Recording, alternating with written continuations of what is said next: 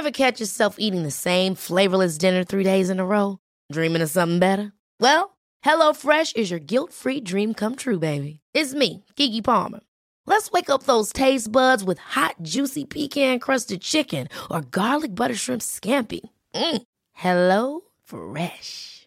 Stop dreaming of all the delicious possibilities and dig in at HelloFresh.com. Let's get this dinner party started.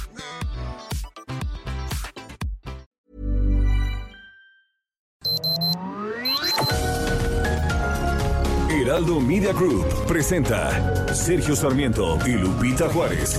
Información veraz y oportuna con un toque personal y humano. Por El Heraldo Radio, donde la H suena y ahora también se escucha.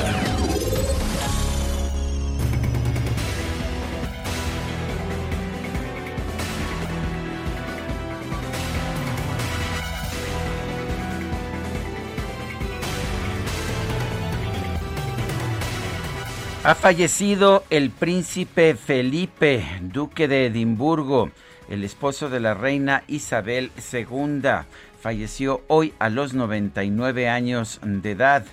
Hay un comunicado oficial del Palacio de Buckingham que dice es con profundo pesar que Su Majestad la Reina anuncia la muerte de su amado esposo, Su Alteza Real, el Príncipe Felipe, Duque de Edimburgo. Su Alteza Real falleció pacíficamente esta mañana en el castillo de Windsor, es lo que señala el comunicado. Eh, señala también el Palacio de Buckingham que habrá más anuncios a su debido tiempo.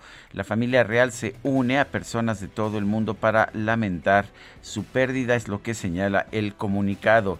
Vale la pena recordar que hace apenas algunos días, el 16 de marzo, el príncipe Felipe dejó el hospital ah, del rey Eduardo VII y, y decidió recuperarse o decidió pasar a a un, pues a un reposo allá en el castillo de Windsor. Se estaba recuperando en ese hospital privado después de someterse a una cirugía cardíaca en el hospital de San Bartolomé. Se le ingresó por primera vez al hospital el pasado 16 de febrero.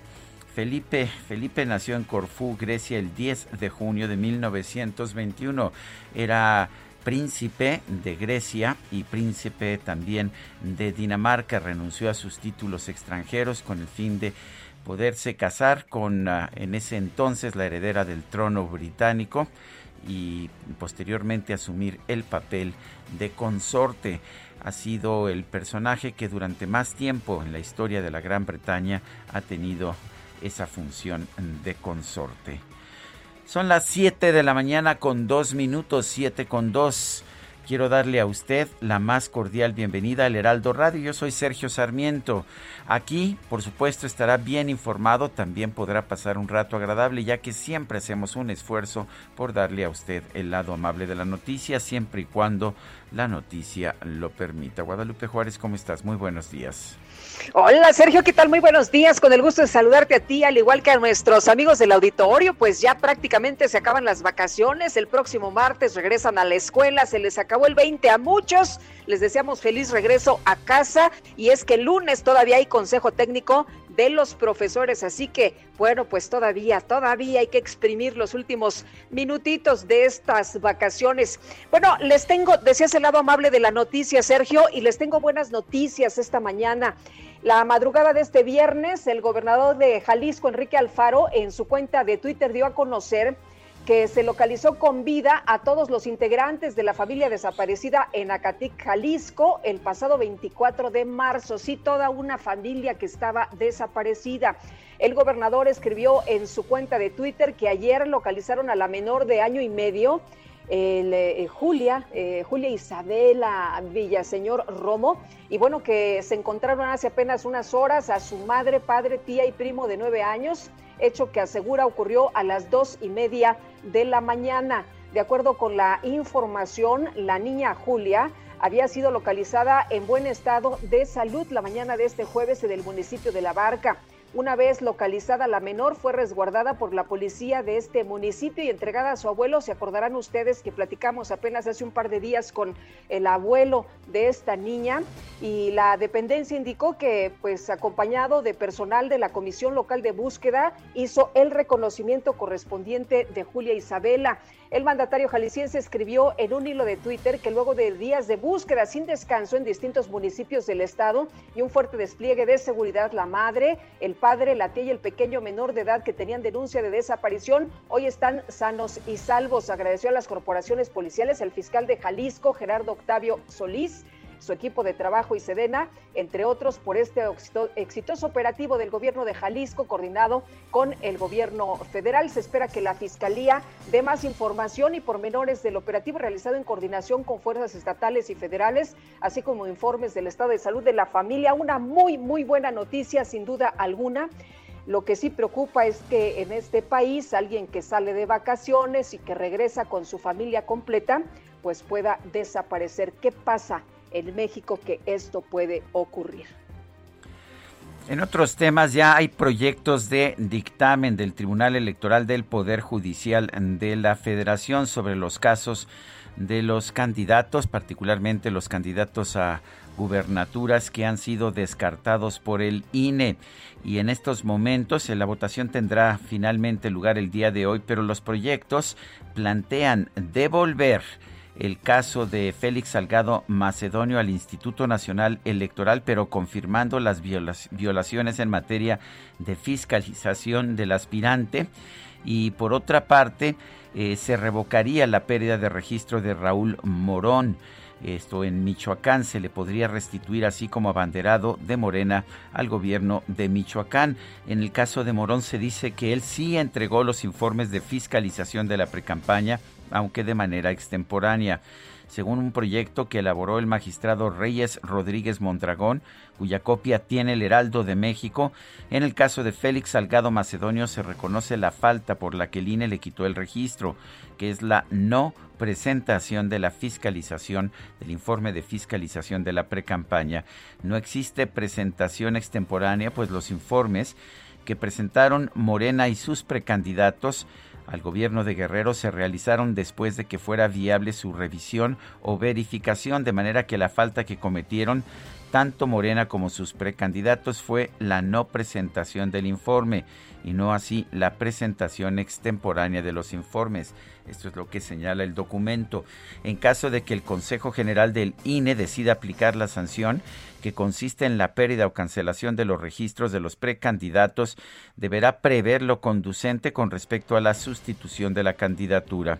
Es decir, el proyecto prevé que el INE en un plazo de 48 horas analice las sanciones de manera individualizada a cada uno de los precandidatos de Morena al gobierno de Guerrero, Salgado Macedonio, pero también Adela Román, Pablo Amílcar Sandoval y Luis Walton Aburto. En el caso de Raúl Morón, por otra parte, el anteproyecto que circuló ayer y que podría ser votado hoy, elaborado por la magistrada Mónica Soto, prevé revocar la resolución del INE de pérdida de registro como candidato al gobierno de Michoacán, de manera que Morón, si es que los magistrados están de acuerdo con este proyecto, en el caso de, Michoacán, Morón sí sería ratificado como candidato, sería revocada la cancelación de su registro, pero Félix Salgado Macedonio no lo sería y tampoco podrían, de hecho, contender los otros precandidatos al gobierno de Guerrero por parte de Morena. Son las 7 de la mañana con 8 minutos. Y vamos a la frase del día. Mucho de lo que llamamos administración consiste en hacerle difícil trabajar a la gente. Peter Drucker.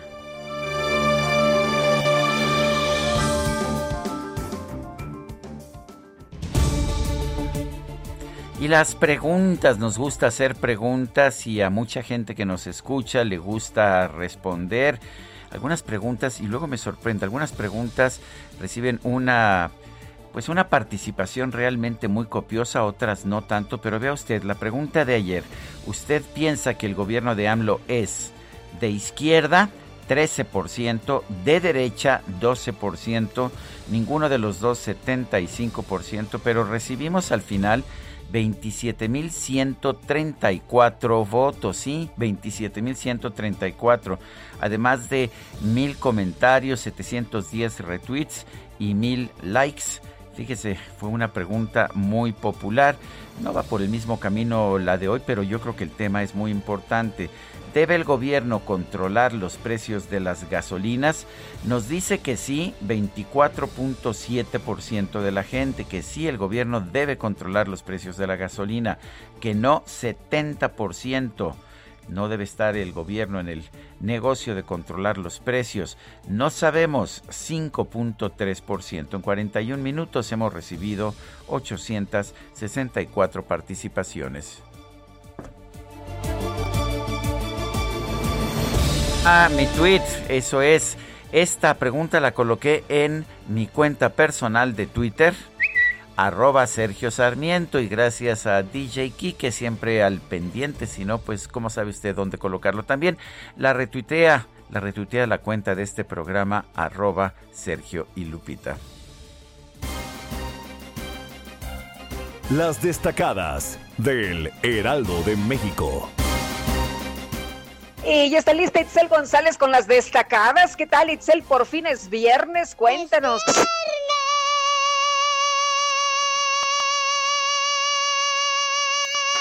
¡Ay, qué pulmón, qué pulmón! Unos pulmones que claramente no están afectados por COVID-19. Lupita, Sergio, amigos, muy buenos días. ¡Qué aguante de DJ Quique! un reconocimiento porque ese grito sí estuvo bastante largo como este fin de semana todavía para los niños como ya lo mencionaban los niños regresan de vacaciones hasta el próximo martes así que todavía tienen un poquito de tiempo más para descansar Lupita Sergio amigos con muchísima información este viernes 9 de abril del 2021 así que vámonos corriendo con las destacadas del Heraldo de México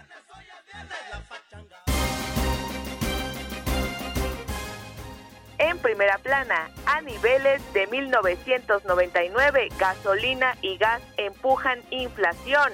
Los dos productos propiciaron que el indicador alcanzara su mayor aumento en 22 años. En marzo registró un alza mensual de 0.83%. País, halladas en México detectan cinco variantes de COVID-19. Autoridades de salud identifican cepas más contagiosas. Las vacunas son útiles contra estas, de acuerdo a los expertos. Ciudad de México a la cabeza, Iztapalapa ronda los 100.000 contagios. Suman 97.324 los casos positivos, comparada con estados, solo la superan el Estado de México, Guanajuato y Nuevo León. Estados, Jalisco, aparece Julia Isabel, rescatan a familia y de la niña desaparecida. Orbe, nuevas compras. Europa abre paso a Sputnik B. Berlín inició pláticas para adquirir la fórmula rusa contra el COVID-19 ante las dudas que ha desatado la vacuna de AstraZeneca. Meta Tokio 2020, público decide traje de gala. Por medio de una votación en web, se elegirá el modelo que se usará en el desfile de la justa deportiva. Y finalmente, en mercados, impacto de la pandemia, Banjico ve una crítica reactivación. Advierte que la actividad económica se desaceleró en enero y febrero de este año. Sergio Lupita, amigos, hasta aquí las destacadas del Heraldo. ¡Feliz viernes! Igualmente, igualmente, Itzel, muy buenos días. Son las 7, las 7 de la mañana con 13 minutos. Vamos a un resumen de la información más uh, importante. Hoy es viernes 9 de abril del 2021. El Palacio de Buckingham dio a conocer hace unos minutos el fallecimiento del príncipe Felipe. del Reino Unido, la Gran Bretaña, Irlanda del Norte, esposo de la reina Isabel II. El, consorte de la reina Isabel II tenía 99 años. Y a través de Twitter, el gobernador de Jalisco, Enrique Alfaro, informó que esta madrugada fueron localizados todos los miembros de la familia Villaseñor Romo, quienes se encontraban desaparecidos desde el pasado 24 de marzo, cuando viajaban a bordo de un automóvil. Luego de que se difundió un video que muestra al candidato del PRD a la presidencia municipal de Tihuatlán, Veracruz, Gregorio Gómez, siendo subido por la fuerza una camioneta, la Fiscalía del Estado aclaró que el político fue detenido por agentes de la dependencia en estricto respeto a sus derechos humanos. Ayer los representantes del PRD nos decían, pues lo contrario, lo que nos decían es que había sido aparentemente pues secuestrado, eh, privado de la libertad, eh, parece que fue detenido. Y por otra parte, este jueves se dieron a conocer los proyectos de sentencia del Tribunal Electoral sobre la cancelación de las candidaturas de Félix Salgado Macedonio y Raúl Morón a los gobiernos de Guerrero y Michoacán, los cuales podrían ser discutidos esta tarde. El proyecto del magistrado Reyes Rodríguez Mondragón propone reconocer las faltas de fiscalización de todos los precandidatos de Morena al gobierno de Guerrero que fueron detectadas por el INE. Pide que este organismo aplique infracciones individuales para cada caso, las cuales podrían ser desde multas hasta la pérdida del registro. Por otro lado, el proyecto de la magistrada Mónica Soto propone revocar la pérdida de registro de Raúl Morón como candidato de Morena y el PT al gobierno de Michoacán al considerar que sí entregó sus informes de fiscalización, pero de forma extemporánea. Bueno, y por otra parte, el coordinador en defensa de la cuarta transformación en Michoacán, nótese que no dije el precandidato o exprecandidato, Raúl Morón, aseguró que va a acatar la resolución del Tribunal Electoral, pero se dijo confiado en que va a recuperar la candidatura. La decisión, el dictamen, la solución, la resolución que tome la Sala Superior del Tribunal Federal Electoral es una decisión que no podemos atacar a favor o en contra no se puede atacar. Nosotros tenemos mucha confianza, mucha confianza en que en todos los elementos que hemos dado, por todos los elementos que hemos acercado nosotros en el juicio, en los alegatos y en el recurso de apelación, la decisión del tribunal va a ser restituirnos la candidatura. Tenemos mucha confianza. La Fiscalía General de la República solicitó a un juez federal que le imponga prisión preventiva justificada al ex senador del PAN, Jorge Luis Lavalle, acusado de recibir sobornos para aprobar la reforma energética como parte del caso Odebrecht. Las bancadas del PAN, el PRI, Movimiento Ciudadano y el Partido Verde del Senado presentaron una acción de inconstitucionalidad en contra de la reforma a la ley de la industria eléctrica. El presidente de la Junta de Coordinación Política del Senado, Ricardo Monreal, anunció que la Cámara Alta decidió aplazar la discusión del dictamen de la Ley Federal de Regulación de la Cannabis para revisar a profundidad los cambios que realizó la Cámara de Diputados.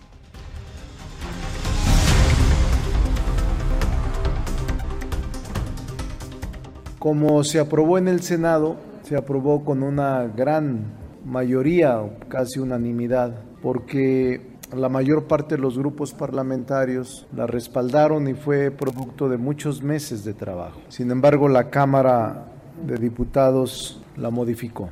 Y en el Senado hay la propia determinación de revisarlo y de actuar eh, con mucha cautela. La Cámara de Diputados suspendió las sesiones de este jueves en las comisiones de Trabajo y Previsión Social, Hacienda y Cuenta Pública, en las que se discutiría el dictamen de la reforma en materia de subcontratación.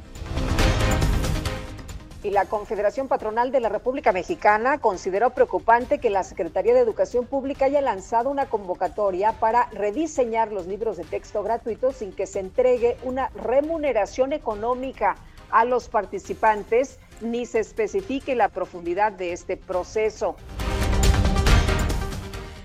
Eh, el canciller mexicano Marcelo Ebrard acaba de dar a conocer un mensaje por Twitter, se lo leo.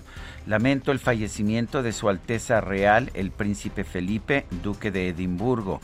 A nombre del Gobierno y Pueblo de México, expreso nuestras sinceras condolencias a la Reina Isabel II de Inglaterra, a familiares y amigos, así como al gran pueblo británico. Descanse en paz, es lo que está diciendo a través de Twitter esta mañana el canciller Marcelo Ebrard. Por otra parte, Ebrard señaló ayer que ante el incremento de los flujos migratorios en Centroamérica, México buscará establecer un sistema regional para atender las causas de este fenómeno. Esto fue lo que dijo. Es evidente que los flujos van a ser constantes y crecientes en eh, los próximos años. Entonces, el enfoque que estamos planteando es, bueno, pues entonces hagamos una iniciativa conjunta con, con una idea de crear un sistema de corresponsabilidades. Eh, simple y llanamente empezando por las circunstancias, la situación económica y social que se vive en algunos países como Honduras, Guatemala, El Salvador. Eh, también incluir los esfuerzos que se están haciendo ahora en el sur de México. Y la Secretaría de Relaciones Exteriores informó que este jueves llegó al Aeropuerto Internacional de la Ciudad de México un nuevo lote con 487.500 vacunas contra el COVID-19 de la farmacéutica Pfizer, las cuales serán destinadas a la aplicación de segundas dosis en adultos mayores.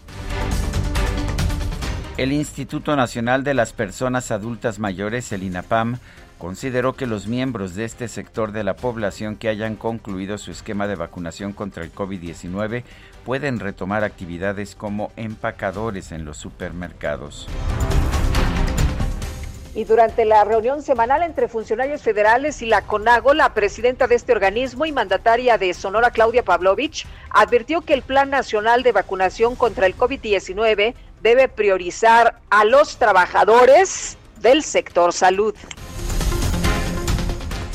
El gobernador de Quintana Roo, Carlos Joaquín, denunció que hay una falta de planeación efectiva en la distribución de vacunas. Esto ha generado sobrantes de dosis para adultos mayores de algunos municipios, mientras que se niega la inmunización a muchos trabajadores del sector salud. Y el secretario de Salud de Nuevo León, Manuel de la O, anunció que debido a una mejoría en los indicadores epidemiológicos del estado, a partir de este fin de semana se podrá contar con aficionados en los estadios de fútbol de la entidad. Eh, abrir los estadios con un 20% del aforo, obviamente no personas vulnerables, y solo adultos y niños mayores de 12 años, que es lo que menciona la FIFA. La FIFA dice que es para mayores de 12 años de edad. Así que no niños menores de 12 años, no personas vulnerables y solamente a un 20% del aforo. Estará personal de salud supervisando las acciones.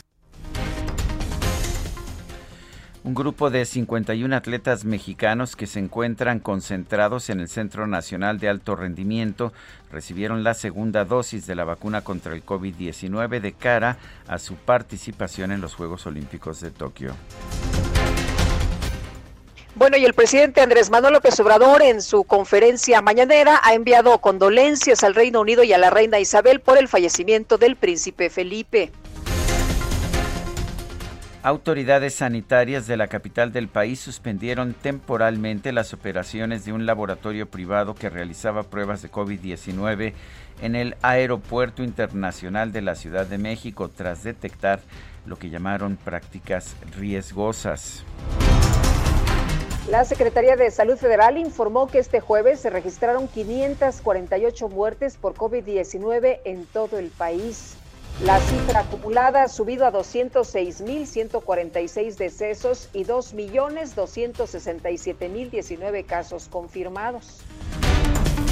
El INEGI da a conocer esta mañana el indicador mensual de la actividad industrial durante febrero del 2021.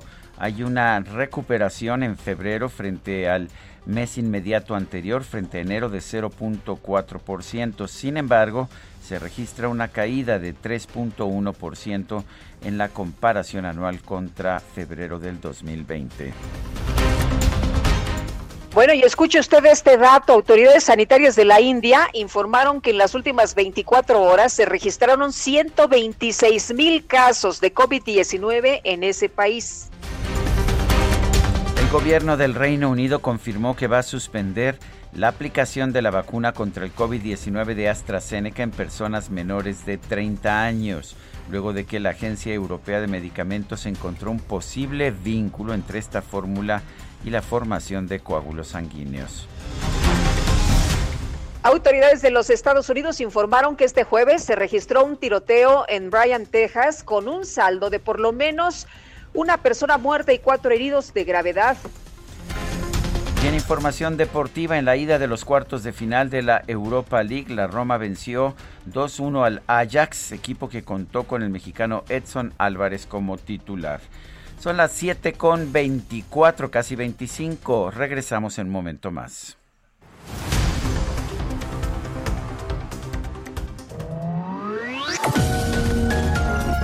Sergio Sarmiento y Lupita Juárez quieren conocer tu opinión, tus comentarios o simplemente envía un saludo para hacer más cálida esta mañana. Envía tus mensajes al WhatsApp 5520 109647. Heraldo Radio. Continuamos con Sergio Sarmiento y Lupita Juárez por El Heraldo Radio.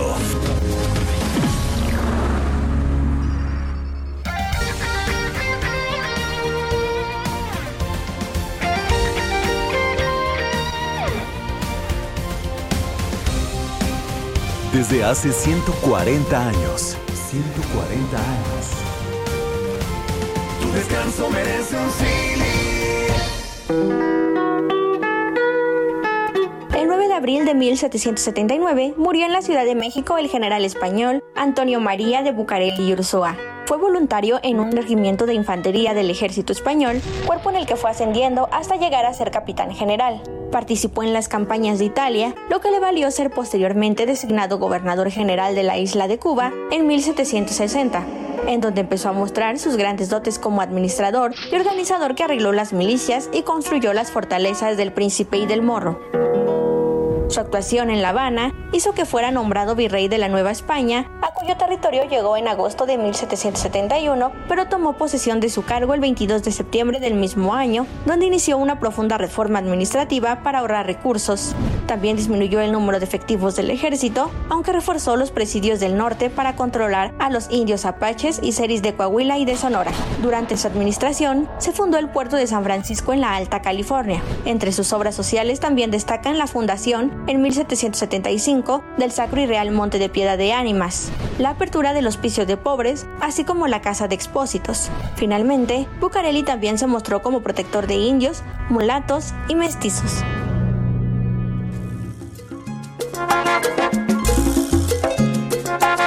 Amiga, déjame decirte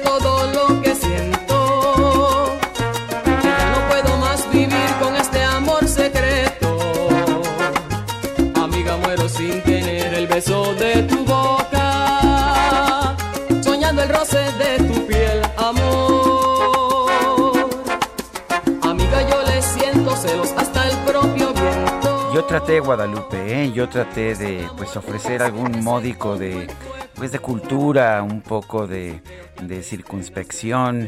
Eh, propuse quizás a alguno de los grandes maestros de la música clásica, pero ¿sabes cuál fue la respuesta? ¿Cuál fue la respuesta? La respuesta fue Viernes Salsero. Y no Sí, me di cuenta, me di cuenta. me dijeron, no importa que no haya ninguna celebración, no, no es cumpleaños de Sí, Eddie sí. Santiago, a quien estamos escuchando, no, no vamos a festejar ninguna fecha, no hay otro propósito aquí más que la pura diversión y el puro baile. Pues me parece muy bien, me parece muy bien y también me imagino que quien está festejando es don Salvador Romo, papá de Jimena Romo, porque finalmente, finalmente, después de varias semanas fue localizada su familia. Don Salvador, muy buenos días, gracias por tomar nuestra llamada. Buenos días eh, a ustedes y que estén bien. Gracias, don Salvador. Cuéntenos, ¿ya, ya tuvo oportunidad de hablar con, con Jimena y con su familia?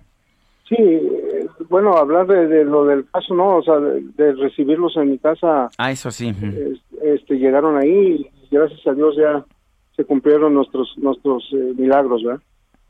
Eh, don Salvador, ¿a qué hora los pudo ver? ¿A qué hora llegaron a su casa y qué fue lo que le dijeron? Más o menos llegaron como a las dos y media de la mañana, casi tres. Este, los, los dejaron por ahí en un lugar que se llama La Laja, Jalisco, cerca de Zapotlanejo. Este, y, y se acercaron a una gasolinera donde el, despachador de ahí les, les, prestó su teléfono para hacer una llamada del número que se acordaron porque todo perdieron este y ya nos los hicieron el favor de que les pidieran un, taxi y llegaron ahí a casa y, pues ya bendito sea Dios todos este ya completos y, dándole gracias a, a todos por, por todas sus atenciones y sus oraciones que nos mandaron. ¿Un asalto fue un robo lo que se hizo en contra de su familia? pues no sabemos en realidad todavía qué es lo que haya pasado. Eso ahorita es lo que están investigando y se está haciendo las declaraciones, que fue el, el, móvil por el cual, pues por empezar ellos llegaron sin, sin nada, ni sus pertenencias, ni la camioneta, ni nada. Entonces no sabemos de ahí más que, que haya pasado, pero lo importante es que gracias a Dios a toda la movilización que se hizo a nivel estatal y federal, ya, ya, ya están aquí con nosotros. Primero, don Salvador, le entregaron a, Julia, ¿verdad? Esta pequeñita de año y medio, tengo entendido, el día de ayer. Sí, ayer la abandonaron en otro, en otro municipio pegado a Michoacán. Este, la dejaron en un baldío. Eh, a mi hija se la despojaron temprano para después dejarla por ahí. Y una persona que iba pasando la vio. Eh, la niña traía un número de teléfono y hablaron eh, los de la, comisaría de, ahí del municipio de La Barca, Jalisco, para informarnos que ya tenían a la niña que estaba ahí, la habían encontrado en un lote baldío. ¿La niña también ya está con, con la familia? Sí, sí, desde ayer, de, eh, conmigo desde alrededor de las 12 de la mañana yo la, la tuve ya en mis brazos y, y, ya ella no, no se despegó hasta, hasta ahorita que la dejé ahí en casa con su abuelita y para venir aquí a atender todo lo que lo, de mi familia que están aquí en la fiscalía. Eh, don Salvador, entonces están rindiendo declaración su hija y su yerno. Mi hija, mi yerno y su hermana de mi yerno, los tres están rindiendo sus declaraciones y pues ya ahorita nada más es eh, que estén un poco más tranquilos y pues ya estar más tranquilos en, en, en, oración seguimos por toda esa gente que también está desaparecida y, y sabemos lo que ellos están sintiendo como nosotros y esperemos en Dios que también ellos eh, reciban los milagros que, también están este, en, la búsqueda de sus familiares. Eh, ¿Usted recibió la llamada antes de, su familia, antes que eh, tuviera información del gobierno de, Jalisco? Sí, sí, nosotros, su abuelo paterno de mi niña, de mi nieta, a, ella le hablaron porque ellos fueron un único número al que se acordaron, le marcaron a él para decirle que ya venían a mi casa entonces eh, ellos eh, nomás le avisaron así, me habló, y yo pensé que era algún tipo de extorsión o algo, pero no, yo marcaba con la persona que les prestó el teléfono y ella me dice, no se preocupe, ya van en camino, aquí llegaron, este, yo les, yo les eh, conseguí un carro y ya van para allá y pues yo estuve ahí desesperado hasta que, hasta que llegaron, gracias a Dios, y llegaron bien, eh, nomás mi yerno es un poco más lastimado, pero, pero en lo que cabe todos estamos perfectamente.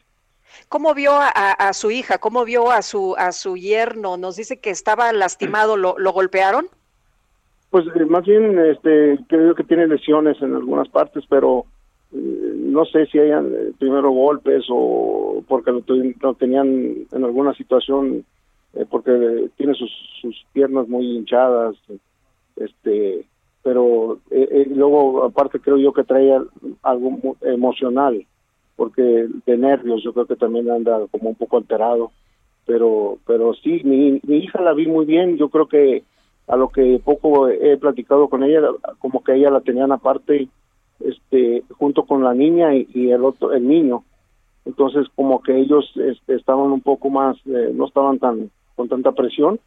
Entonces por eso veo mejor a mi hija pero eh, a, a, a mi yerno y a su hermana ellos sí están un poco más nerviosos pero pero bueno, ya, ya habrá tiempo para que poco a poco se recuperen, ¿verdad? Muy bien, don Salvador, muchas gracias por platicar con nosotros, por tomarnos la llamada, le mandamos un abrazo y qué bueno, qué bueno que su familia está bien.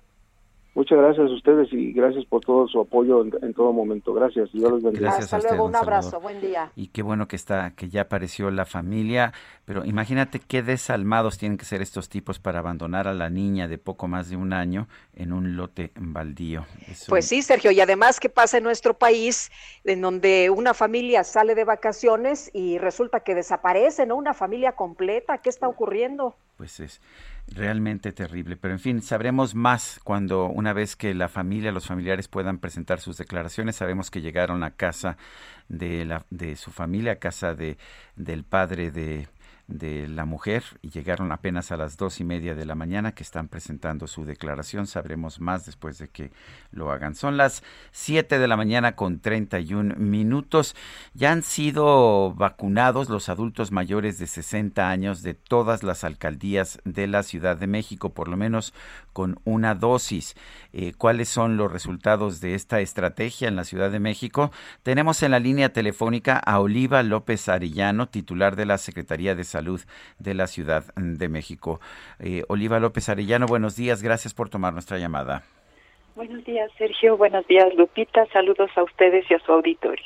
Oliva, Buenos días, doctora. Cuéntenos, ¿qué tan bien salieron las cosas? A mí me tocó el sábado pasado allá en una escuela de la colonia Roma. Yo vivo en la alcaldía Cuauhtémoc. Todo todo conmigo estuvo perfecto, pero ¿cuál es el saldo final? ¿Qué, ¿Qué es lo que usted sintió? ¿Cómo fueron mejorando las cosas? Primero había muchas dudas y muchas quejas y después todo empezó a fluir eh, mucho mejor, pero usted tiene una, una visión más global y mucha más información que nosotros. Cuéntenos.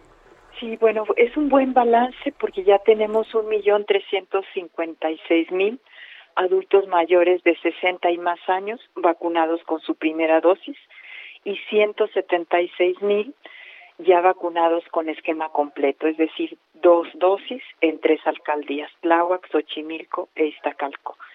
También eh, al principio tuvimos una logística más dispersa en 70 puntos vacunadores, las tres primeras alcaldías, y a partir de ahí se fueron haciendo los ajustes, sobre todo por la complejidad del manejo del red de frío, y de la logística de la vacuna. Son distintas vacunas y tienen distinto nivel de complejidad y se asentó una estrategia general de macrocentros vacunadores que creo que ha sido el éxito en la Ciudad de México.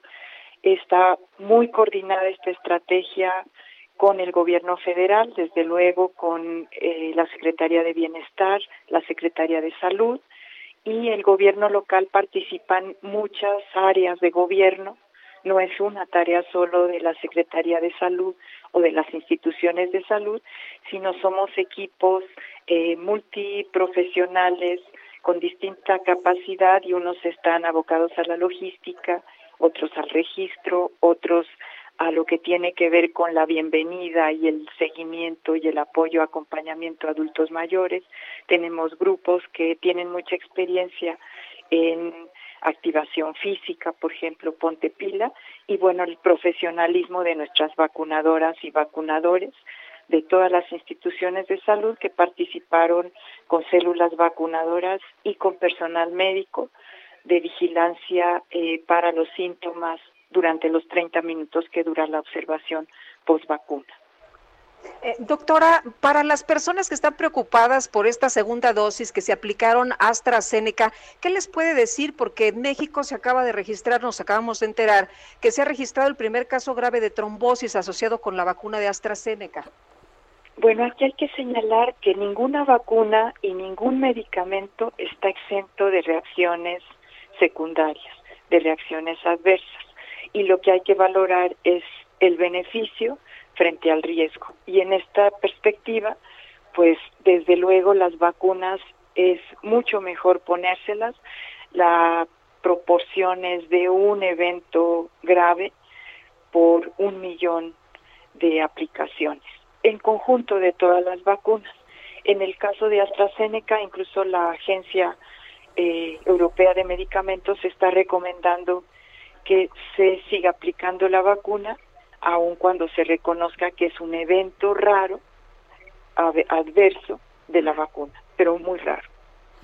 Las, las segundas dosis, ¿tenemos alguna idea? Eh, cuando a mí me la pusieron el sábado me dijeron que en un máximo de 58 días, no sé si sea demasiado, si sea poco.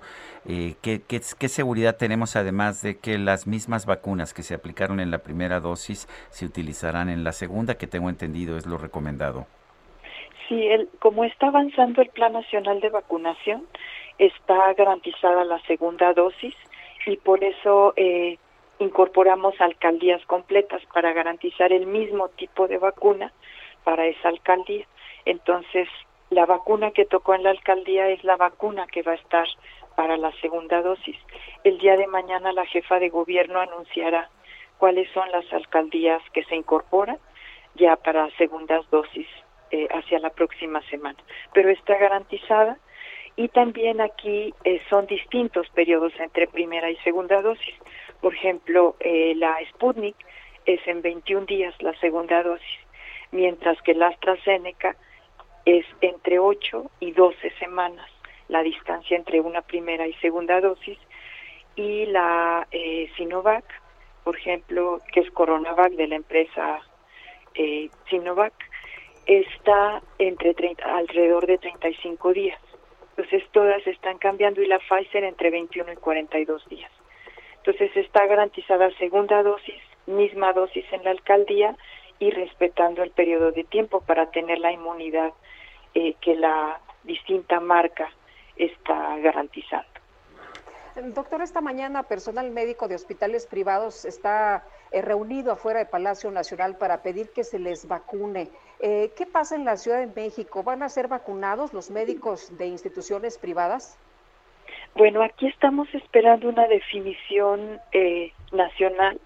Hay que decir que en la ciudad ya se vacunaron eh, 291, eh, bueno, se han aplicado 291 dosis a personal médico de primera línea, personal de hospitales públicos y hospitales privados, pero es primera línea.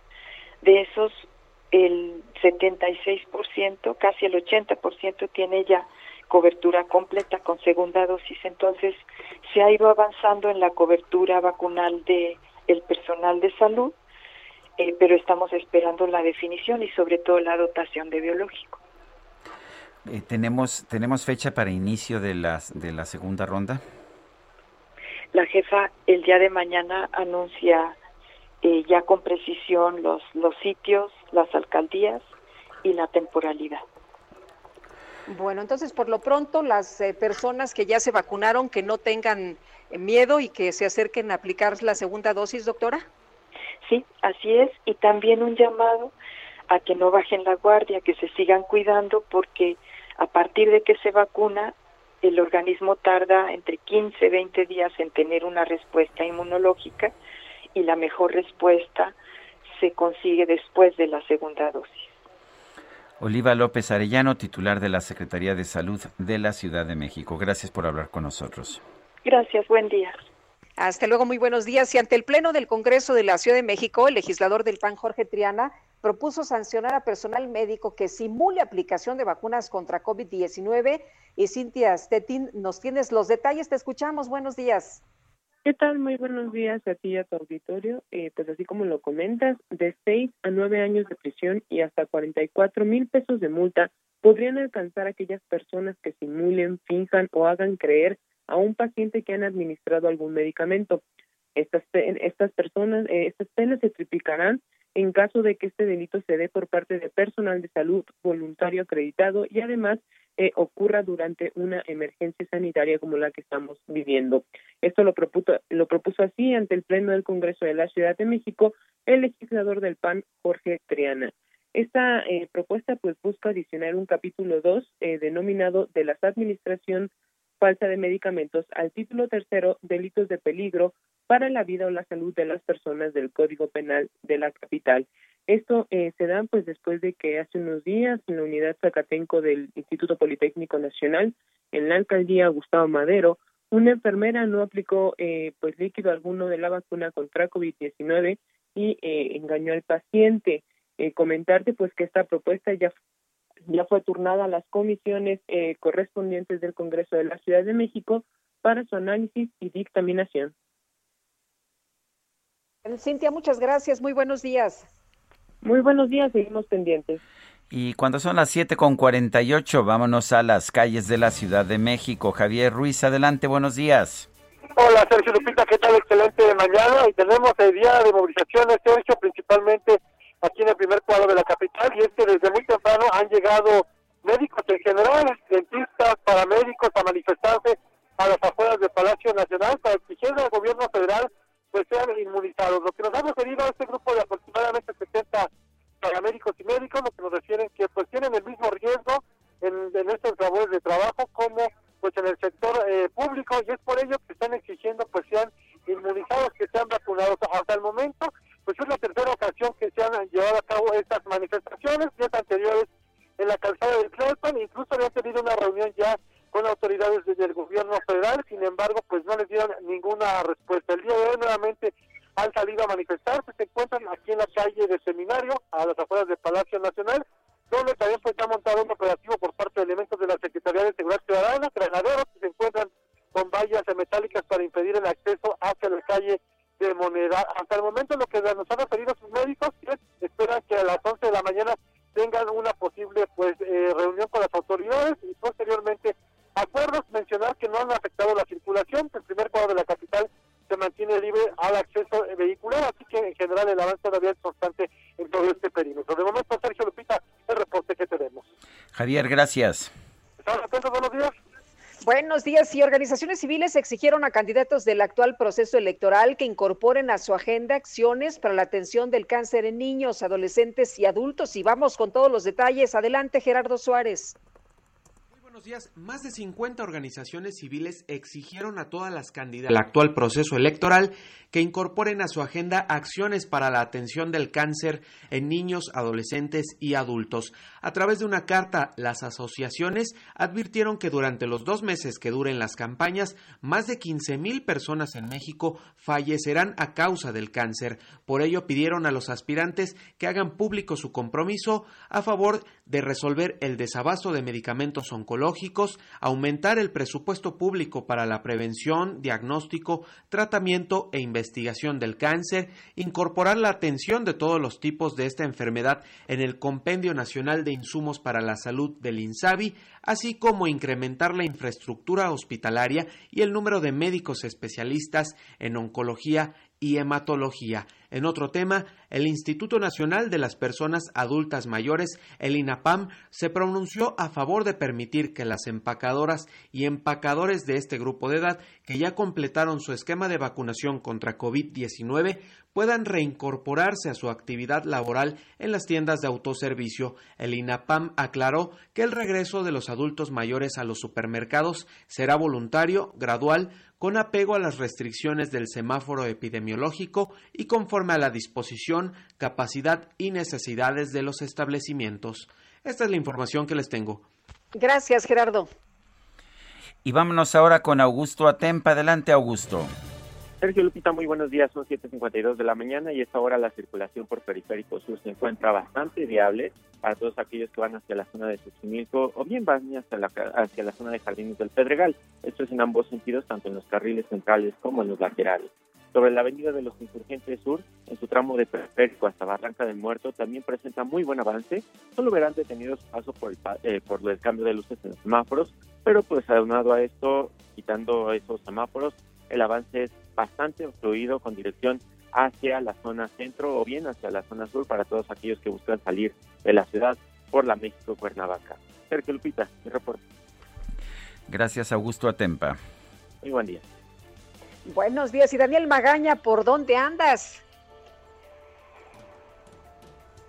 Hola, Daniel. No, Bueno, pues se nos, se nos cortó, se nos cortó la, la comunicación. Ya está nuestro equipo. Bueno, ya, ya. adelante, Daniel. ¿Qué tal, Sergio Lupita? Muy buenos días. Efectivamente, nos ubicamos en la zona del anillo periférico sur. Aquí, pues, continúan las obras de este puente vehicular. Primera instancia, pues, se comentaba que, pues, aproximadamente en el primer trimestre, pues, de este año se concluiría. Va retrasado, ha habido, pues, algunas, eh, algunos amparos para la construcción. Se espera que más tarde bueno, pues también tengamos una protesta por grupos ambientalistas en esta zona. Ahorita únicamente tenemos las complicaciones debido a la hora sobre todo en dirección de la zona de la avenida Canal de Chalco, en dirección hacia Miramontes, carga vehicular por la reducción de carriles en este punto, pero a partir ya de zona Canal Nacional, el avance sin complicaciones para trasladarse más adelante también hacia la zona del viaducto o continuar hacia el perímetro de la avenida de los Insurgentes Sur. El reporte, muy buen día. Muy buenos días, hasta luego Daniel Magaña. Son las 7 de la mañana con 54 minutos. Guadalupe Juárez y Sergio Sarmiento estamos en el Heraldo Radio. Nuestro número para que nos mande usted mensajes de texto o de voz de WhatsApp es el 55 2010 9647. Repito, 55 2010 9647. Regresamos en un momento más.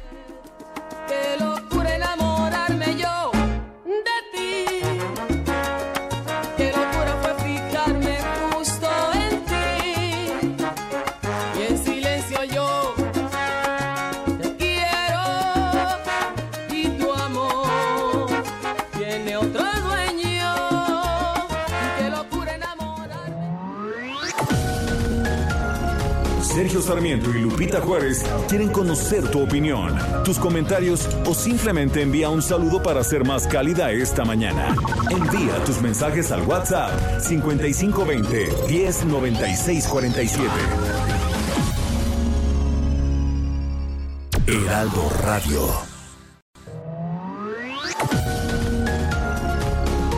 Continuamos con Sergio Sarmiento y Lupita Juárez por El Heraldo Radio.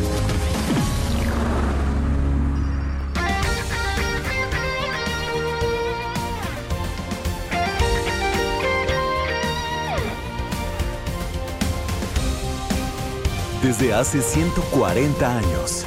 140 años. Tu descanso merece un cine.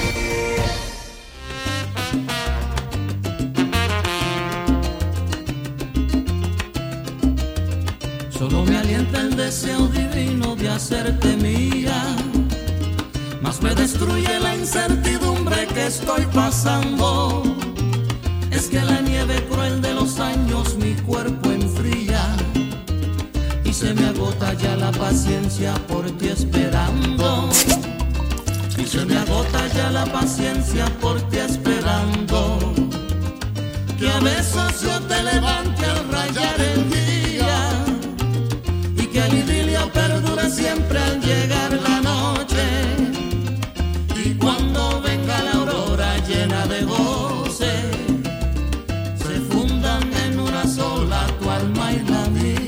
sí, viernes salsero, así nos dijeron. Empezamos hace un rato con Eddie Santiago y ahora tenemos otro clásico de la música de salsa, precisamente Willy Colón. Y esta me parece su canción más lograda, Idilio. ¿Y qué opina la gente del público?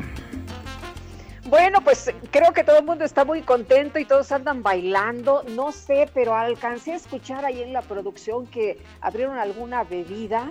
Me imagino que porque están muy cansados de tanto bailar salsa esta mañana. Sí, es, es, es un este es una medicina efervescente, ¿eh? No vayas a pensar que es otra cosa. Ah, bueno, ya andaba pensando yo mal. Oye, nos dice Karina Rosas, uh, buen viernes de salsa, bailar, abrazos, querido Sergio y Lupita. Y nos dice Claudia Álvarez, no solamente las empacadoras pueden regresar a trabajar y me manda un meme de un grupo pues de señoras ya de edad, de cierta edad, de 80, 90 años, en una discoteca a la que solamente pueden ingresar personas vacunadas. Pues sí, son los que pueden hacer ya prácticamente todas las actividades y qué bueno, ojalá que ya se empezara a vacunar pues eh, de manera más importante a un número mayor de personas aquí en México. Oye, nos dice Tatiana Ortega, excelente viernes, Sergio Lupita, les recomiendo el libro La bailarina de Auschwitz de Edith Egger.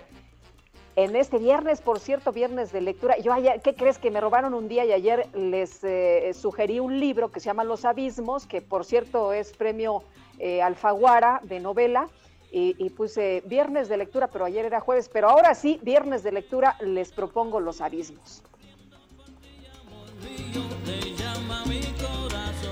Son las 8 de la mañana con 3 minutos. Vámonos al clima. El pronóstico. Nayeli Loza, meteoróloga del Servicio Meteorológico Nacional de la Conagua, cuéntanos cómo va a estar en cuestión de clima en las próximas horas para los que ya se les terminan las vacaciones y para los que queremos disfrutar un buen fin de semana. Claro que sí, muy buenos días a ustedes, somos el auditorio. Para hoy, una línea seca sobre el noreste de la República Mexicana continuará interactuando con la corriente en chorro subtropical, ocasionará fuertes rachas de viento en el norte y noreste del país, además de lluvias y chubascos acompañados de actividad eléctrica en Nuevo León Tamaulipas. Canal de baja presión se extenderá sobre el noreste hasta el sureste del país, provocará lluvias y chubascos vespertinos, acompañados de rachas de viento y tormentas eléctricas sobre el centro, oriente y sureste de México, llegando a registrarse lluvias puntuales fuertes y posibles granizadas sobre la zona montañosa central de Veracruz, la Sierra de Puebla y Oaxaca, la región norte.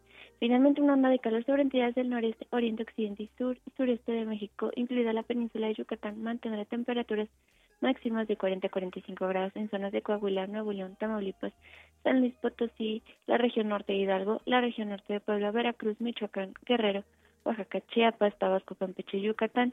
Y finalmente para el Valle de México se pronostica cielo despejado durante la mañana con incremento de nubosidad en el transcurso del día, chubascos acompañados de descargas y posible caída de granizo en la Ciudad de México y el Estado de México, una máxima de 27 a 29 grados y una mínima de 12 a 14. Ese es mi reporte. Muy bien, muchas gracias. Hasta luego, Nayeli. Hasta luego. Este próximo domingo a las 11 de la mañana, el gobierno de la Ciudad de México va a realizar una prueba general de los altavoces de la alerta sísmica. Esto tendrá lugar en todo el territorio de la Ciudad de México. Juan Manuel García Ortegón es coordinador general del C5 de la Ciudad de México. Señor coordinador, buenos días. Buenos días, Sergio Lupita, ¿cómo? Gracias, Juan Manuel. Cuéntenos eh, eh, cómo se va a llevar a cabo esto, cuál es el propósito de este simulacro. Ok, eh, justo como comentabas, es una prueba general. tenemos en la ciudad distribuido por todas las alcaldías, todas las colonias, 12.825 postes que cuentan con altavoces en los que reproducimos los los sonidos de, alertamiento que coordinamos desde el C5 y los C2 y de manera muy muy destacada la reproducción del sonido de alerta sísmica. Eh, vamos a hacer una prueba general de, envío de audio a cada uno de los postes. Es muy importante recalcar que no se trata de un simulacro de sismo, no será reproducido el sonido de alerta sísmica, es un mensaje de prueba perfectamente identificado y que no puede ser confundido con, con el alertamiento sísmico.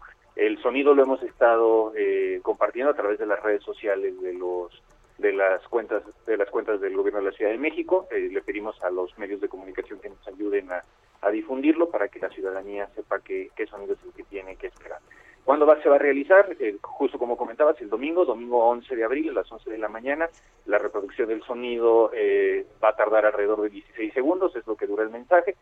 Y una vez que ya concluido, le pedimos a la población que nos ayude a identificar tres problemáticas que pudiera tener el poste que esté más cerca donde se encuentre si no se escuchó la alerta, si se escuchó con volumen bajo o si la reproducción no tuvo la claridad eh, deseada. Esa información nos la van a poder hacer llegar a través del 911 de la Ciudad de México, marquen 911 y un operador del 911 los acompañará en el levantamiento de su de su reporte. También en Locatel 56581111 eh, si quieren utilizar Internet también lo pueden hacer en el Sistema Unificado de Atención Ciudadana, atencionciudadana.cdmx.gov.mx y en el caso de las redes sociales del C5, en Facebook C5CDMX y a través de Twitter arroba C5-CDMX. Eh, Juan Manuel, se cambió el eh, sonido de, de, la alarma, ya estuvimos en redes sociales difundiendo y qué bueno, porque mucha gente decía, oye, es que eh, cada vez que se equivocan que es una falsa alarma, yo me infarto. Sí, de hecho se buscó uno que efectivamente fuera, eh, eh, si me permiten la expresión, lo menos alarmante posible y que no pudiera ser confundido con la alerta sísmica. Y es muy importante este sonido, si me dan la oportunidad también de, de, comentarlo, porque es el que hemos estado utilizando desde la semana pasada también para las pruebas puntuales que se hacen en los postes que son intervenidos. Eh, justamente parte de lo que lo que obtendremos de esta prueba es un diagnóstico más pormenorizado de las fallas que pudieran tener los postes y esos postes hay que corregirlos. Y una vez que se hace la corrección, solamente ese poste eh, se tiene que enviar una prueba de audio, será esta misma la que usemos este, de ahora en adelante. De hecho, llevamos una semana eh, utilizándolo. Pero el 11 a las 11, en todos los postes, este sonido que muy amablemente nos han ayudado a compartir a través de sus redes. Juan Manuel García Ortegón, coordinador general del C5 de la Ciudad de México. Gracias por conversar con nosotros. Cuídense mucho. Bueno, pues ahí está. Esperemos que, no te infartes, Guadalupe, cuando lo escuches. Ya estarás Pues fíjate que no, Sergio, ya lo, lo escuché, ojalá lo pudieran poner nuestros compañeros aquí del equipo. Es totalmente distinto a lo que hemos venido escuchando, que era prácticamente el mismo sonido cuando temblaba que cuando nos decían que había alerta sísmica. Ahora pues es mucho más eh, tranquilo y sí se distingue evidentemente del otro, ¿no? del que nos pone en alerta para pues eh, cuando va a haber un temblor. Así que qué bueno que hicieron este cambio en el C5. Bueno, vamos con otros temas. En México se registró el primer caso de una trombosis provocada aparentemente por la vacuna de AstraZeneca. Roberto Ovilla Martínez es jefe de hematología y trasplantes de médula ósea del Hospital Ángeles Lomas y es médico del paciente en, cuestión. Eh, doctor Ovilla Martínez, buenos días, gracias por tomar esta llamada. Muy buenos días, Sergio, a la orden. Eh, cuéntenos, eh, ¿hay certeza de que la vacuna produjo este trombo? Mire, la, la certeza es de la siguiente manera. Eh, el paciente fue vacunado el día 31 de marzo, el miércoles de la semana pasada. Empieza con síntomas eh, al día siguiente, pero el día viernes 2 de abril eh, el paciente está eh, con un cansancio extremo, duerme todo el día, cosa que no estaba pasando con anterioridad. La familia decide llevarlo al hospital corporativo satélite y ahí en el hospital rápidamente se toman las acciones eh, se hace una biometría y, un punto clave en este, en este proceso es que se encuentre trombocitopenia. Trombocitopenia significan plaquetas bajas y el paciente tenía 60 mil plaquetas el día viernes. El día 4 eh, el paciente ya tiene 17 mil plaquetas. Normalmente debemos tener de, entre 150 mil y 400 mil plaquetas. De tal manera que 17 mil plaquetas es una cantidad muy pequeña con un riesgo de hemorragia muy alto. Pero aquí las plaquetas están bajas o cayendo porque se están trombosando, se están este, eh, formando eh, pequeños coágulos en todo el sistema de vasos sanguíneos del cuerpo. Hay una prueba que se llama dímero D, en la cual eh, tuvo un valor de 9000 el día domingo, lo cual este, este, esta prueba debe tener de 0 a 500 el rango normal. Si tiene 9000, pues es un rango extraordinariamente alto. Con estos dos datos, eh, nosotros dijimos, el doctor eh, Víctor Manuel Vidal y yo eh, establecimos que tenía que ser tratado ya como un caso de, trombosis post vacuna y la recomendación europea es utilizar un medicamento que se llama inmunoglobulina intravenosa. Así lo hicimos y para el día martes el paciente empezó a subir sus plaquetas a 33 mil, el, el miércoles 44 mil y ayer jueves 62 mil lo cual empieza a sacarlo del riesgo. Ya podemos decir que la crisis ha pasado y esa circunstancia es la que la que nos llevó a, decir eh, una trombocitopenia inducida eh, por la vacuna. Entonces, eh, aquí el tema fundamental, más que otra cosa, es estar en, alerta, sobre todo los médicos, para poder determinar si algún paciente está cursando con este síndrome y poderlo ayudar de inmediato. Doctor, eh, entonces la clave es la actuación inmediata en este tipo de, casos después de que se aplique la vacuna y si hay alguna reacción. Es correcto, es correcto. Aquí lo, lo para las personas que se están vacunando con AstraZeneca, eh, tener en mente que hay, hay síntomas que pueden alertarlo sobre, un problema de estos. En primer lugar, los que hacen trombosis cerebral tienen un dolor de cabeza que, nosotros llamamos incoercible, que significa que no se quita con nada. Normalmente tenemos un dolor de cabeza, nos tomamos un paracetamol y se nos quita. Pero en este tipo de, trombosis obviamente no se va a quitar con un paracetamol ni con ningún analgésico que nosotros tomemos hasta que deshagamos el coágulo, hasta que empecemos el tratamiento. Entonces aquí lo importante es que eh, no cualquier dolor de cabeza, porque tampoco es generar una, una ansiedad, una alerta en todas las personas ya vacunadas o por vacunarse, sino más bien que se tenga el, el detalle de que si tengo un dolor incoercible, debo buscar ayuda. Pero también la trombosis puede ocurrir en cualquier parte del cuerpo, en las piernas, en los pulmones. Entonces, también en ese, en ese caso, eh, buscar ayuda. Ese es lo, importante. Afortunadamente es una incidencia muy baja. Hay países en Europa que han reportado uno en 125 mil y otros uno en un millón. Pero ocurre en los siguientes días. Eh, en promedio se dice que entre dos a 30 días después de la vacuna. Un paciente le pregunta, doctor, si se debe aplicar la AstraZeneca o mejor, ah, eh, o mejor no aplicarse esa vacuna. ¿Usted qué le diría?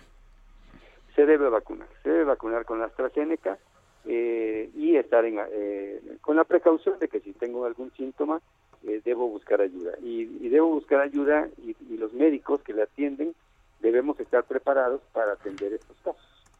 Doctor, hay personas muy preocupadas por esta segunda dosis y los casos que ha habido, aunque usted nos dice que son bajos, pues cualquier persona tiene miedo. La segunda dosis, entonces, eh, sí se tiene que aplicar, porque algunos de ellos dicen que con la primera por lo menos ya se defienden algo. Eh, eh, definitivamente se deben poner la segunda dosis. Los pacientes, como en el caso de este señor que acabo de, relatar, él no se debe poner una segunda dosis porque lo volvería a repetir el cuadro pero estamos hablando de una persona eh, en, miles, entonces eh, las personas que ya se han vacunado la primera deben aplicarse la segunda. Y, ustedes saben que en Europa las agencias eh, de medicamentos han aprobado que se continúe vacunando porque el, número de casos que se han llevado acá, encontrado más bien, son pocos con relación a los millones ya de vacunados. En Estados Unidos, que no se ha vacunado con la AstraZeneca, eh, no hay casos de, trombosis reportados, de tal manera que sí correlaciona mucho el que sea la AstraZeneca con eventos eh, de trombocitopenia y trombosis, y de esta manera se establece el diagnóstico. Pues Muy bien, pues doctor, muchas gracias por platicar con nosotros esta mañana. Muy buenos días. Buenos días, muchas gracias a ustedes. Hasta luego, Roberto Villa Martínez, jefe de hematología y trasplantes de médula ósea del Hospital Ángeles Lomas y médico pues de este paciente que eh, registró que hizo el primer caso de trombosis por esta vacuna. Bueno, y hay que estar, como lo dice él, esto no significa que no se deba uno vacunar con la AstraZeneca, significa que hay que estar atentos después de esta vacuna. Son las 8 con 15 minutos. La Comisión Mexicana de Ayuda a Refugiados reportó que México registra un máximo histórico de solicitudes de refugio en los primeros tres meses del 2021. Tenemos en la línea telefónica al doctor Tonatiu Guillén, exdirector del Instituto Nacional de Migración. Tonatiu, buenos días, gracias por tomar la llamada. ¿Qué tal, Sergio Lupita? Les agradezco mucho la invitación. Buen día. Eh, Hola, doctor. ¿Por qué estamos viendo este incremento, incremento histórico en las solicitudes de refugio en nuestro país? El primer factor, sin duda, es el la situación de crisis social en Centroamérica. Especialmente tenemos un problema eh, pues grave en Honduras. Es el país que explica más de la mitad de los de las solicitudes de refugio y ahí pues es una cantidad de factores que ya eh, son muy conocidos. Los de coyuntura pues fueron los los, los huracanes que terminaron de hacer la situación más crítica, pero también eh, están pues la historia de violencia, inseguridad y, y, desigualdad social pues de tono muy marcado que tienen ya tiempo. Y todo esto junto eh, se suma pues a la coyuntura eh, por lo menos interpretada así de apertura de la frontera de Estados Unidos a la migración y refugio. Y en ese movimiento que es muy grande ya eh, tenemos el día de, al, final de, de marzo 170 mil personas que arribaron a la frontera de Estados Unidos solamente ese mes. Y parte de ese movimiento ya es de mexicanos pero 110 mil son centroamericanos en su mayoría y de ese flujo pues una parte en el tránsito pues por razones de protección y de y, de y de cuidado pues solicitan refugio en México. Entonces es, es un movimiento mayor, hay que leerlo en el contexto de este flujo hacia Estados Unidos y México como opción también creciente de refugio. Y ahí el rol de Comar pues es muy valioso, hay que agradecerles esa posición tan tan tan activa y tan generosa que está haciendo Comar, pero pues vamos a tener esa curva todavía eh, un rato más, vamos, ese crecimiento este lo vamos a tener y México progresivamente se va a estar convirtiendo en país de refugio nuevamente de centroamericanos y, y, y, y los números parecieran altos, pero la verdad es que desde la perspectiva del total de extranjeros en México, pues seguimos siendo un país que tiene muy poca inmigración. Y si es por razones de refugio, me parece que es una razón más que legítima y que dignifica el rol de México también en la atención de estas personas. Eh, doctor, pero estamos viendo un flujo muy importante que ha llamado la atención de niños no acompañados. Los padres creen que eh, si eh, se lleva a los niños a que pasen solos, pues será más fácil que les den el, el, apoyo allá en los Estados Unidos. También se habla de una situación desbordada que las autoridades, pues por falta de recursos, no pueden atender aquí en México. Bueno, es un hecho que sí existe un flujo pues sin precedentes en muchos años. El antecedente que, que inmediato que tuvimos fue el año, el, final del 18 y principios del 19, que fue una expansión tremenda también de, de la movilidad de personas. Y este año nuevamente, eh, incluso es va a ser superior, o sea, la expectativa es de que sea superior a lo que tuvimos este, en ese periodo y, y sí, sin duda, una parte importante es eh, niños.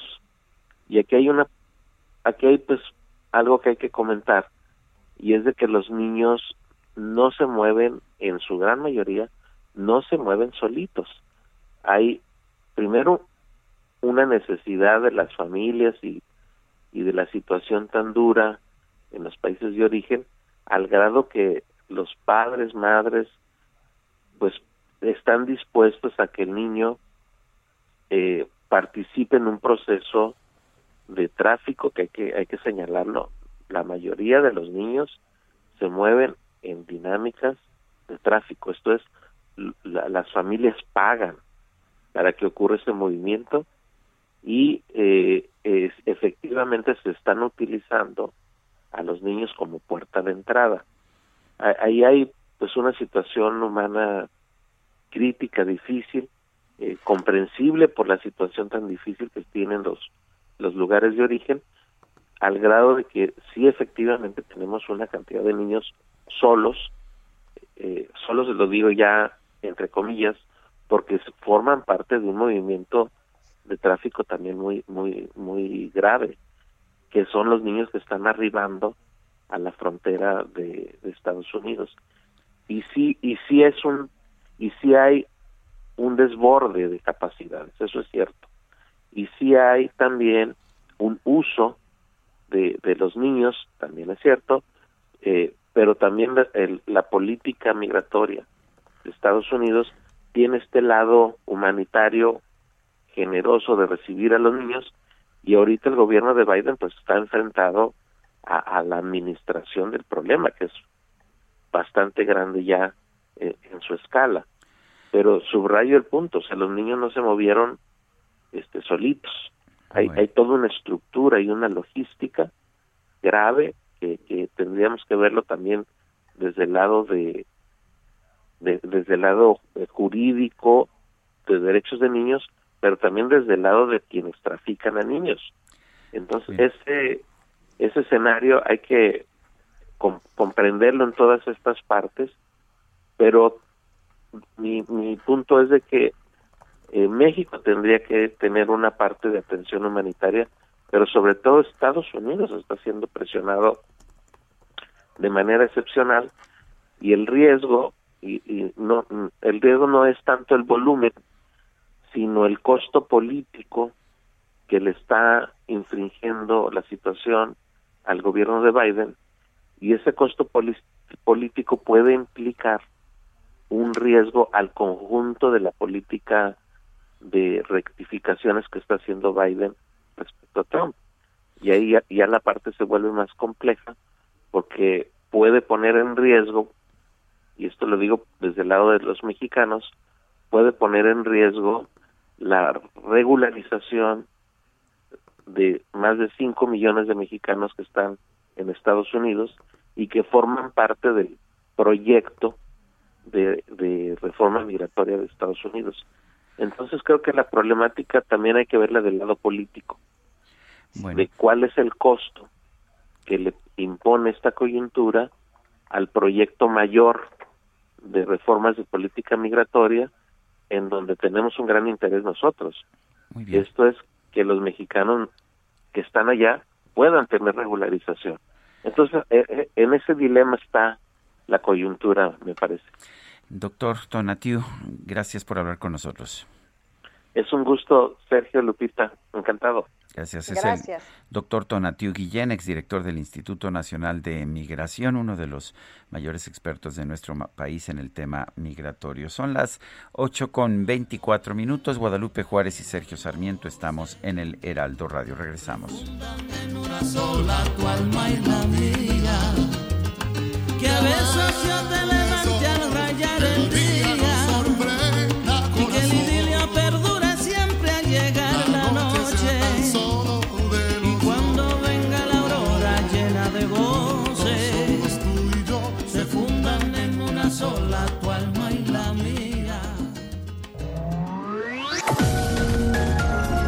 Sergio Sarmiento y Lupita Juárez quieren conocer tu opinión, tus comentarios o simplemente envía un saludo para ser más cálida esta mañana. Envía tus mensajes al WhatsApp 5520 109647. Heraldo Radio, la HCL se comparte, se ve y ahora también se escucha. Continuamos con Sergio Sarmiento y Lupita Juárez por El Heraldo Radio.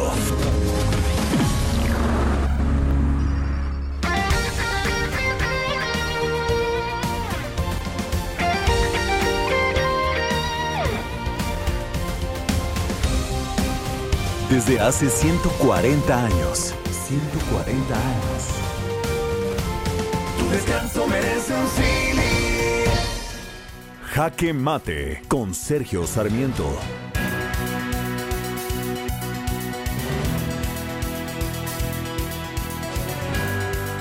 Con mucha frecuencia, el presidente de la República nos dice que su gobierno no es como los gobiernos anteriores. No somos iguales, es lo que dice el presidente Andrés Manuel López Obrador.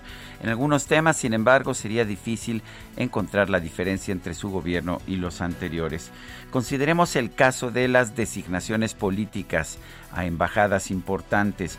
Durante mucho tiempo los diplomáticos de carrera se han quejado y con razón que si bien ellos se preparan toda la vida para ser diplomáticos y aspiran a tener el cargo de embajador, que es el cargo más elevado al que puede aspirar un diplomático, los gobiernos siempre han utilizado las embajadas más prominentes como el refugio de políticos fracasados o de los amigos del presidente. Pues bien, las cosas no han cambiado en este sentido. Ayer el presidente López Obrador anunció que ha renunciado Blanca Jiménez al cargo de titular de la Conagua. Esto por un problema familiar que la obliga a dejar al país. ¿Y qué es lo que hace el presidente? Decide postularla, nominarla ante el Senado como la nueva embajadora de México en Francia. Bueno, si así fueran las cosas, si por tener yo un problema familiar me fueran a designar embajador, pues ¿de qué servirían las embajadas en nuestro país? La verdad es que las embajadas deberían ser lugares a los que llegaran a trabajar los diplomáticos más calificados y especialmente una embajada como la de Francia, que es quizás la más... Ah, pues la más codiciada de todas las embajadas en nuestro país. Pero no es el único caso. Vimos también que el presidente, aparentemente por razones políticas, eh, le pidió la renuncia a Esteban Moctezuma como secretario de Hacienda. En este caso, por supuesto, eh, eh, lo hizo reconociendo las cualidades humanas y las cualidades profesionales de Esteban Moctezuma y decidió mandarlo como embajador de México en Washington, donde había una embajadora de hecho muy calificada, una embajadora de carrera que realmente debería haber permanecido en ese cargo. También uh, se anunció hace algunas semanas la designación de Josefa González Blanco como embajadora de México ante el Reino Unido. Y bueno, esto a pesar de que la propia Josefa González Blanco se vio obligada a renunciar como secretaria del Medio Ambiente por haber pedido que se regresara a la puerta un vuelo comercial para que ella pudiera abordar a pesar de que llegaba tarde. Me parece que, es inaceptable que sigamos viendo estas cosas. Las embajadas tienen un propósito muy concreto dentro de la estructura diplomática de nuestro país, dentro de la estructura de gobierno y de administración pública. No se pueden utilizar simplemente para colocar a allegados o a políticos fracasados o a periodistas fracasadas, como fue el caso de Isabel Arví de Limón, que le pidió dinero al gobierno, pidió chayote y recibió en cambio el, el ser cónsul general de México en Estambul. Yo soy Sergio Sarmiento y lo invito a reflexionar.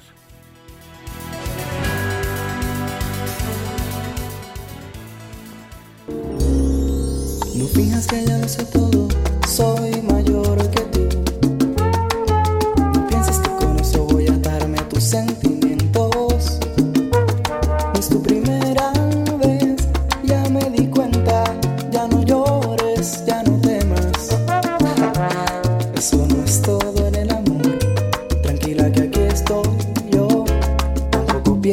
Soy como aquel que burló tu inocencia. Sé que eso te lastima, no hablemos más del tema. Estamos escuchando música de salsa.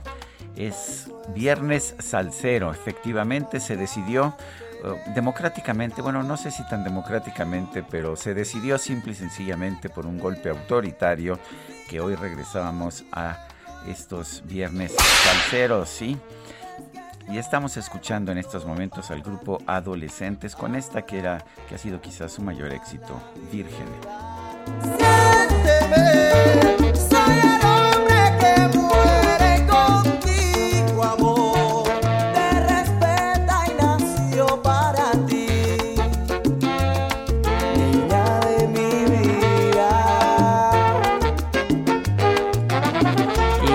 Continuamos con, con otros temas, vamos con el Químico Guerra.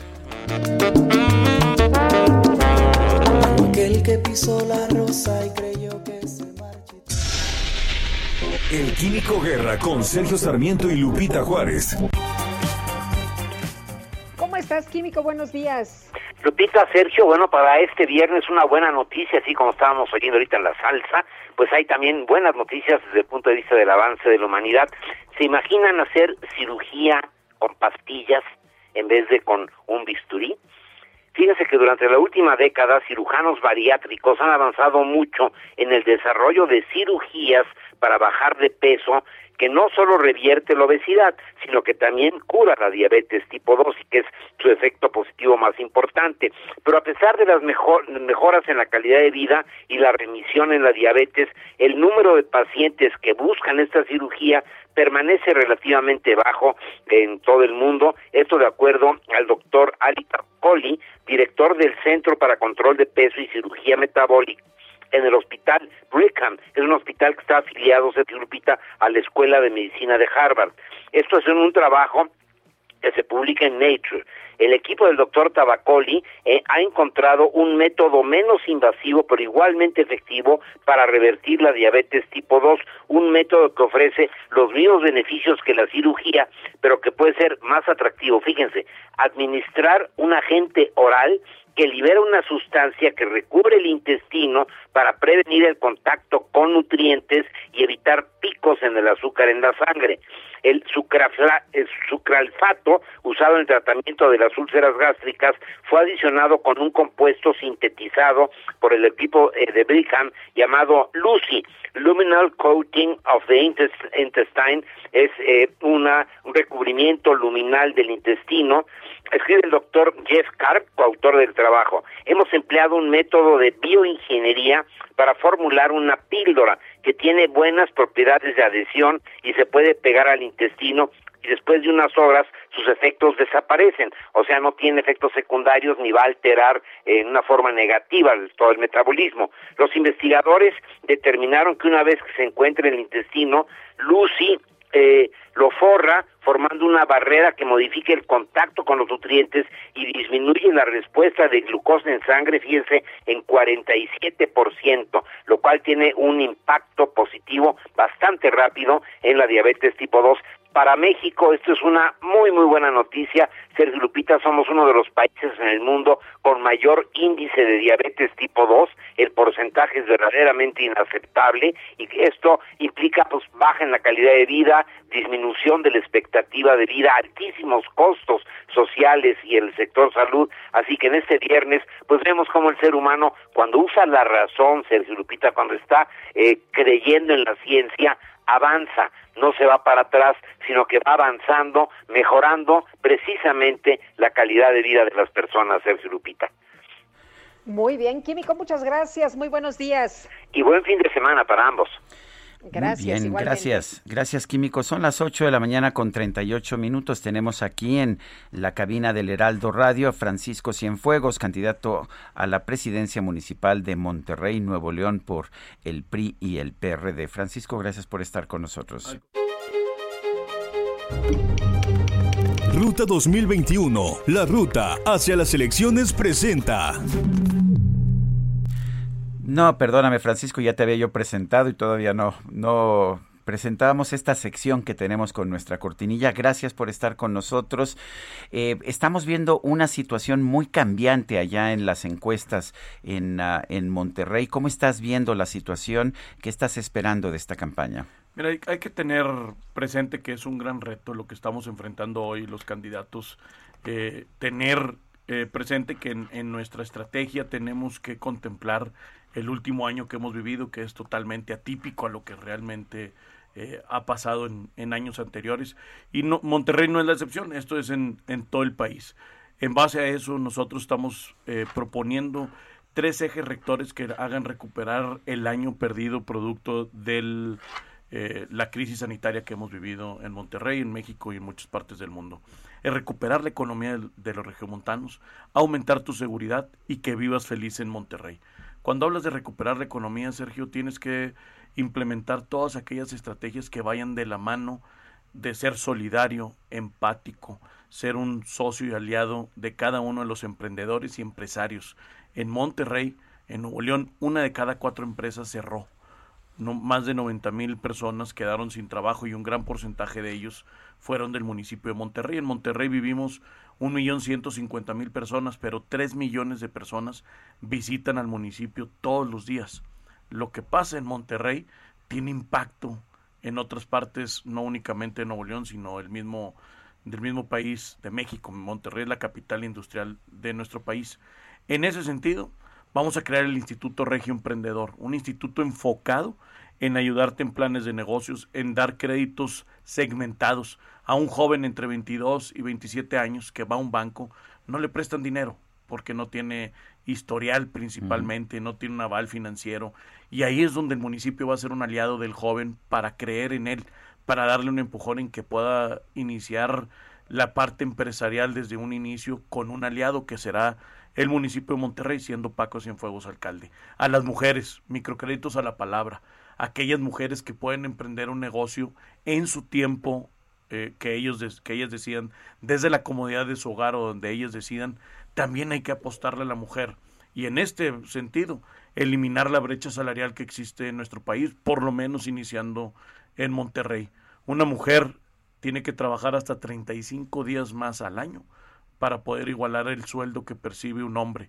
Y eso no lo dice Paco Cienfuegos, eso es estadística dentro de nuestro, de nuestro país. No solamente en Monterrey, en todo, en, en todo, el país, México, sí. Pero en, en Monterrey somos referentes, Sergio, somos gente de hechos y podemos poner el ejemplo para que en otras partes del país se replique ferias exclusivas y destinadas de empleo y de educación a la mujer, becas y apoyos económicos para que la mujer no detenga sus estudios y que se incentive mecanismos para incentivarla a que estudie eh, en temas de ciencia, de tecnología, de matemáticas, de ingeniería, que estadísticamente son los más remunerados dentro de la iniciativa privada. Si nos vamos a parte de, la, de seguridad, hay que, hay, hay, hay, que lograr tener una sola corporación policíaca en el municipio de Monterrey. Este dato es interesante, primero todo el antecedente. Monterrey únicamente patrulla el 40% de todo el municipio. El otro 60% está a cargo del gobierno del estado. Y es muy común que entre una corporación y otra eh, se avienten la pelotita, la culpa. Claro, donde hay un vacío, hay un vacío de poder y este, ah, no, pues ya, ya se pasó al lado ya que se no. pasó que al no otro me lado. ¿Por qué, no. está, ¿Por qué están las cosas así en Monterrey? ¿Por qué? Eh, de, o sea, Ah, yo lo ah. entiendo cuando estás hablando de los municipios, municipios, con- claro. conurbados, pero, pero el mismo Monterrey no tiene una sola fuerza policial. No tiene una sola fuerza policial. La parte que le toca a la policía de Monterrey, eh, te puedo decir que es la mejor policía preparada y capacitada en toda la República Mexicana. Los sistemas de inteligencia que tiene el C4 de Monterrey no lo tiene ningún otro municipio en la República Mexicana y me atrevería a decir que ningún estado de la misma República Mexicana. Ese es el desarrollo que ha hecho Adrián de la Garza, candidato a alcalde, a, a A- a gobernador, gobernador, sí. alca- exalcalde del municipio de Monterrey. Sí. Ha faltado voluntad para poder, entre el gobierno del Estado y el, el municipio de Monterrey, ceder ese 60%. Ya hicimos una propuesta en conjunto, Adrián y yo, que el otro 60%, desde la primera semana, Fuerza Civil que está destinado al municipio de Monterrey va a estar al mando de la Policía de Monterrey para tener un solo mando y una, una sola estrategia de seguridad y un programa multianual de reclutamiento y capacitación conforme a nuestras capacidades económicas para ir reclutando más elementos de Policía de Monterrey y ir regresando Fuerza Civil al gobierno del Estado. De tal manera que acabando la administración tendremos el doble de elementos, es decir, de 1.500 a 3.000, de 700 a 1.100 patrullas y de 4.000 cámaras de vigilancia a 8.000 cámaras de vigilancia. Ahora es una elección muy cerrada. Yo estoy viendo números muy cerrados en lo que he visto tanto en el estado de Nuevo León como en la ciudad de Monterrey. Eh, ¿Cómo lo estás viendo tú? Mira, la tierra es de quien la trabaja, Sergio. Nosotros, si tú eh, puedes ver históricamente el desarrollo eh, de nuestro trabajo en el estado de Nuevo León, puedes ver cómo hemos tenido la capacidad de reinventarnos, de estar atendiendo las necesidades de la gente con una respuesta, aunque la respuesta sea que no está a tu alcance la necesidad que solicitan, pero no dejar de atender y escuchar a la gente. Eso es lo que hoy en día con nuestra sensibilidad, con nuestro trabajo en campo, con la cercanía de la gente, es como hemos podido reinventarnos. En el 2018, si tú, si tú hubieras apostado a un candidato del PRI para el 2021, probablemente no lo hubieras hecho. Hoy en día, como partido político, somos la preferencia del electorado en capacidad para gobernar. Y nos da la oportunidad que la ciudadanía vea a los candidatos más que al instituto político, los que somos candidatos del PRI. Hay algunos otros partidos que pueden, candidatos que su partido les puede sumar o restar. Eso lo decidirá la ciudadanía. Pero hoy nosotros somos una opción que tiene capacidad, que somos de, de, de hechos, no de palabras, que nuestro trabajo durante los últimos años habla por nosotros mismos. Yo no vengo a experimentar con Monterrey, Sergio. Yo ya tuve la oportunidad de ser alcalde de una de las ciudades más importantes de México. Sé lo que se requiere para gobernar y desde el primer día voy a poner mi eh, camino recorrido en, en- al servicio de la gente de Monterrey. Paco Cienfuegos, candidato a la presidencia municipal de Monterrey, gracias por estar con nosotros y un saludo a nuestros amigos que nos escuchan allá en toda la zona conurbada de Monterrey en el 90.1 de FM. Gracias, Al contrario, Paco. Sergio, muy buenos días a todos y buen fin de semana. Gracias. Adelante, Lupita. Bueno, pues el Tribunal Electoral del Poder Judicial de la Federación plantea regresar al INE el caso de Félix Salgado Macedonio, a quien se le retiró la candidatura a la gubernatura por Guerrero por no presentar gastos de precampaña, pero vamos a escuchar los detalles. Misael Zavala, ¿qué tal? Muy buenos días. Buenos días, Lupita. Buenos días, Sergio. Efectivamente, como bien lo comenta Lupita, el Tribunal Electoral del Poder Judicial de la Federación plantea devolver al Instituto Nacional Electoral el caso de Félix Salgado Macedonio para que valore si la sanción de retirarle la candidatura al gobierno de Guerrero es adecuada. Sin embargo, el tribunal confirma las violaciones en materia de fiscalización del morenista que aspira a la gubernatura de Guerrero por no presentar gastos de precampaña. De acuerdo con el proyecto del magistrado Reyes Rodríguez Mondragón, que podría ser discutido y votado en una sesión de hoy, se reconoce la falta de Salgado Macedonio, pero advierte al INE que aplicar la sanción de pérdida del registro restringe de manera absoluta el ejercicio del derecho humano a ser votado.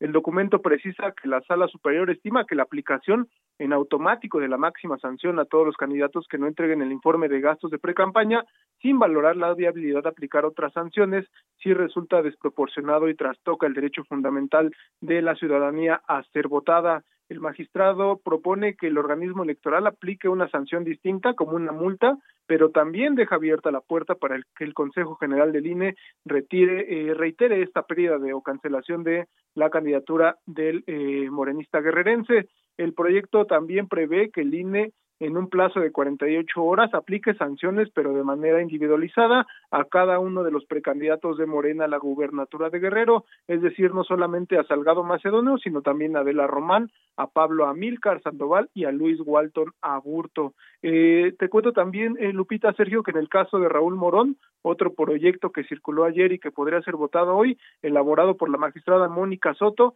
prevé revocar la resolución del Instituto Nacional Electoral de pérdida de registro como candidato al gobierno de Michoacán, es decir, se propone al INE aplicar otra sanción distinta como una multa tanto al candidato eh, Morón como al partido Morena. El proyecto indica que los procedentes es revocar la resolución reclamada para tal efecto que el Consejo General del Instituto Nacional Electoral dicte una nueva resolución en que determine eh, pues que la infracción en que incurrieron el partido político y Raúl Morón se debe de individualizar y que corresponda a cada uno, no, eh, digamos no en grupo, sino que se aplique una sanción eh, por separado. Eh, estaremos a la espera de que se anuncie la hora de la sesión de la Sala Superior del Tribunal y también de que se defina si los magistrados entrarán al análisis y votación de ambos proyectos. Sergio Lupita, esta es la información. Pues se va a poner interesante, estaremos ahí muy pendientes en el pues eh, proceso que se va a llevar a cabo y de la información que todo el mundo tenemos acceso, ¿no, Misael? Sí, efectivamente va a ser una sesión eh, a distancia, pero va a ser eh, sería eh, publicada en los en las páginas en la página web tanto del Tribunal Electoral como en las redes sociales. Muy bien, muchas gracias. Buenos días. Buenos días, Lupita. Un grupo armado atacó a balazos la vivienda de la candidata de Morena a la alcaldía de Eduardo Neri. María Guadalupe de Loya Bello es la candidata, esto en la cabecera eh, en la cabecera municipal. Eh, esto ocurrió ya en el estado de Guerrero. Carlos Navarrete, adelante con tu información. Sergio Lupita, buen día, buen día al auditorio. Efectivamente, comentarles que la vivienda de la candidata de Morena a la alcaldía de Eduardo Neri, Guadalupe de Loya Bello, fue atacado a balazos la madrugada de ayer. De acuerdo con reportes oficiales, el atentado ocurrió aproximadamente a la 1.30 de la madrugada en el domicilio ubicado en la colonia centro del municipio. Al respecto, el secretario general de Morena en Guerrero, Marcial Rodríguez Saldaña, condenó el hecho y exigió al gobierno del estado que brinde seguridad a su candidata. De igual forma refirió que Guadalupe de Loya no se encontraba en el lugar cuando ocurrió el atentado, pues se había trasladado a las oficinas del partido ubicadas en Chilpancingo para sostener una reunión relacionada a su registro de candidata. Por la noche, eh, Guadalupe de Loya ofreció una conferencia de prensa en la que informó que ya presentó la denuncia correspondiente ante el Ministerio Público, instancia ante la que también solicitó que se le brinden medidas cautelares para el desarrollo del proceso electoral. Aclaró además que a pesar del atentado que ocurrió en su domicilio, se mantendrá la contienda, seguirá siendo la candidata y bueno, también aclaró que desconoce el motivo por el cual hayan agredido su domicilio, pues afirmó que no había recibido ninguna amenaza previa y también dice no tener enemigos. Sergio Lupita, mi reporte. Buen día. Buen día, Carlos Navarrete. Gracias. Son las 8.51. Buen... Ruta 2021. La ruta hacia las elecciones presentó. Adelante, Lupita. Pues seguimos con la información y resulta que Jorge Luis Lavalle Mauri, ex senador de la República, quien fue imputado por la Fiscalía General de la República por los delitos de asociación delictuosa, cohecho y lavado de dinero, ya está detenido. Un juez del reclusorio norte decretó prisión preventiva, está en el reno. La medida cautelar la decretó el juez de control porque considera que existe un riesgo de fuga, así lo explicó eh, pues el abogado y bueno, se dio a conocer que la decisión se debió a la trascendencia del asunto y por lo pronto pues ya en el reclusorio norte fue detenido el ex senador panista Jorge Luis Lavalle, como ustedes pues acaban de escuchar, un juez decretó prisión preventiva justificada. Son las 8, las 8 de la mañana con 52 minutos. 8 con 52. Les recuerdo nuestras emisoras en distintos lugares de la República. Ya mencionaba yo hace unos momentos, mientras hablábamos con el candidato del PRI y el PRD al gobierno de Monterrey, a nuestra emisora ya en Monterrey, 90.1 de FM pero tenemos Acapulco, Brownsville, tenemos también en la Ciudad de México, donde transmitimos por el 98.5 de FM, Ciudad del Carmen, Ciudad Juárez, Coatzacoalcos, Colima, Culiacán, Guadalajara, donde pues nuestra emisora es la 100.3 de FM. También estamos transmitiendo en Hermosillo, Sonora. En Houston lo hacemos a través del canal 21.10 y el 27.10 de Viewmont. Esto a través de nuestros socios de Now Media. En la comarca lagunera estamos también en La Paz, allá en Baja California Sur, en McAllen, Texas, en Monterrey, Nuevo León, ya lo había yo mencionado, el 90.1 de FM, San Luis Potosí, 96.9. En Tampico estamos, en Tapachula, en Tehuantepec, en Tepic, en Tijuana a través del 1700 de AM. Con esa emisora llegamos también a pues allá al a todo lo que es San Diego. Estamos también en Tuxtla Gutiérrez en el 88.3 y por supuesto nos puede usted escuchar en cualquier lugar del mundo a través de heraldodemexico.com.mx. MX. Y bueno, nos manda saludos Guillermo Cid de Tepeji del Río Hidalgo. Ya sabe usted que a todos, a todos les mandamos saludos también. Y nos puede usted mandar ah, eh, sus comentarios, sus observaciones a nuestro WhatsApp, que es el 55 20 10 96 47. Regresamos en un momento más.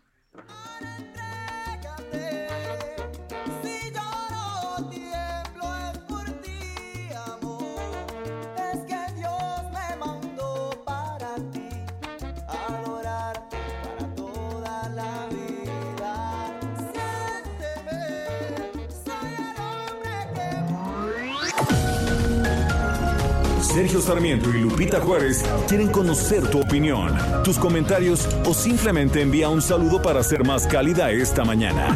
Envía tus mensajes al WhatsApp 5520 109647.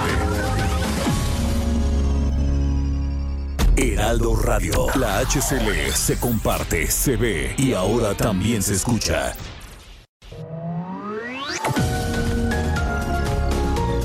Continuamos con Sergio Sarmiento y Lupita Juárez por El Heraldo Radio.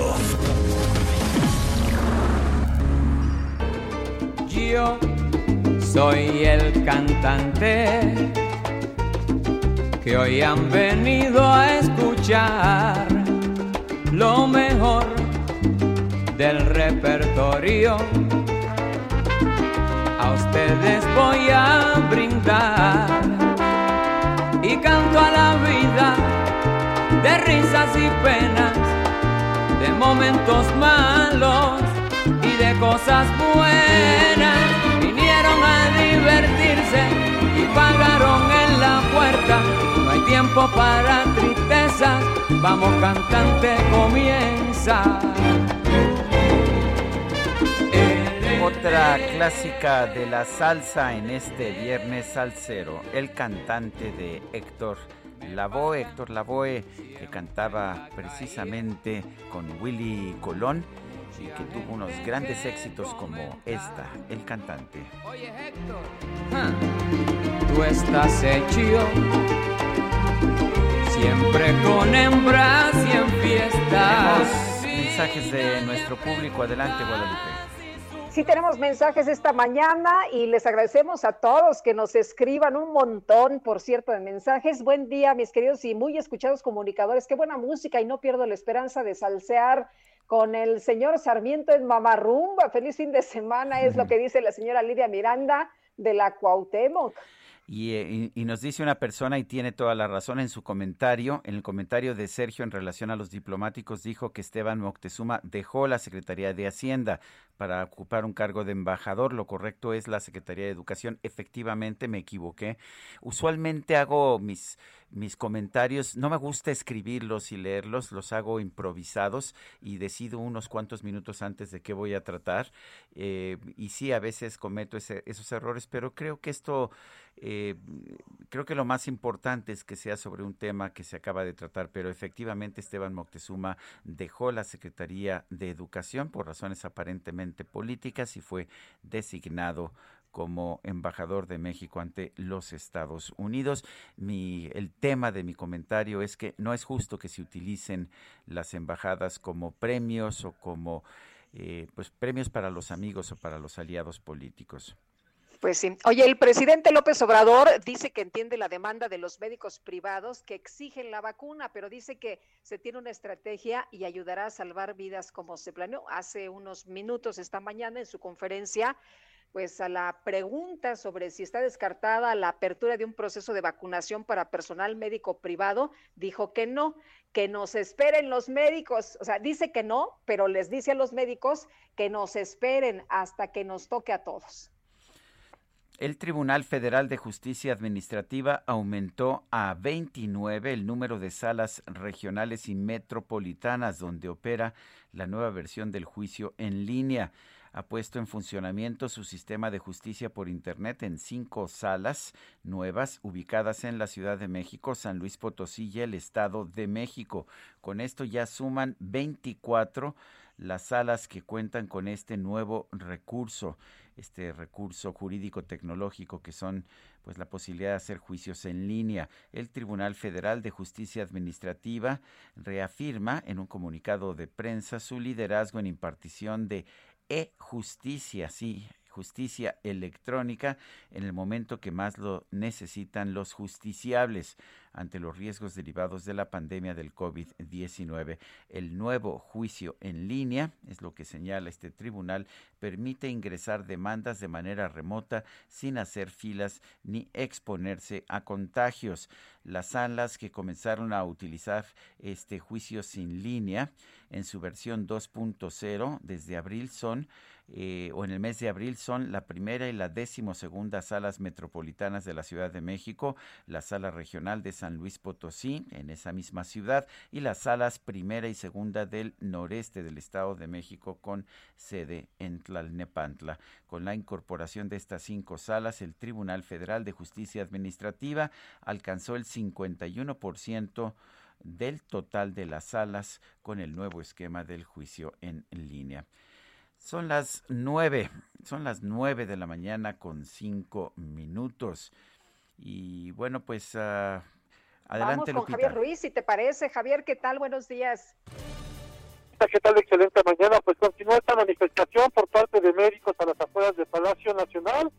Hace unos momentos, pues se dio a conocer que este grupo de, pues, para, de médicos, paramédicos, hasta el momento no se tienen contemplados vacunarlos y es por ello que pues están indignados. Aún así, pues tienen latente una mesa de diálogo cerca de las 11 de la mañana en la que estarán pues acudiendo. Sin embargo, pues todavía continúa este grupo de 60 pues, eh, médicos de, instituciones privadas manifestándose aquí en la calle de Seminario. La circulación del Zócalo poco a poco también ya tenemos pues rezados a la circulación, principalmente para quien transita sobre el 20 de noviembre y esto para quien desea llegar hasta el primer cuadro de la capital. No está además utilizar la calle de Isabela Católica el avance es mucho más aceptable hacia la zona del eje 1 norte. De momento, Sergio Lupita, el reporte que tenemos. Gracias, Javier. Buenos días. Estamos atentos, buenos días. Son las 9 de la mañana con 6 minutos. Vamos a un resumen de la información más importante. Desde Palacio Nacional, el presidente López Obrador envió sus condolencias por la muerte del príncipe Felipe, el esposo de la reina Isabel II del Reino Unido enviando pues un pésame a familiares, a amigos, a Reino Unido por la muerte del príncipe Felipe, esposo de la reina Isabel II de Inglaterra, en nombre del el pueblo y del gobierno de México. Esta mañana un juez federal dictó prisión preventiva justificada al ex senador del PAN Jorge Luis Lavalle Mauri como parte de la investigación en su contra por el caso Odebrecht. La Fiscalía General de la Ciudad de México informó que este jueves fue trasladado al reclusorio norte un elemento de la Guardia Nacional identificado como Luis N., quien fue exhibido en redes sociales golpeando a su esposa. Y Juan Manuel García, director del C5 de la Ciudad de México, informó que el próximo domingo a las 11 de la mañana se va a realizar una prueba de audio para verificar el correcto funcionamiento de los más de 12.000 altavoces de la capital. Esta es una prueba de audio de los altavoces de la Ciudad de México. Agradecemos su apoyo reportando cualquier falla al 911. Se difundieron... Lo que acaban de escuchar es el sonido de la prueba de audio. Se buscó un sonido que fuera, eh, que no pudiera ser confundido con alerta sísmica o con cualquier otro tipo de los usos que se le dan a los postes, como por ejemplo cuando se, se utilizan para eh, localizar personas extraviadas.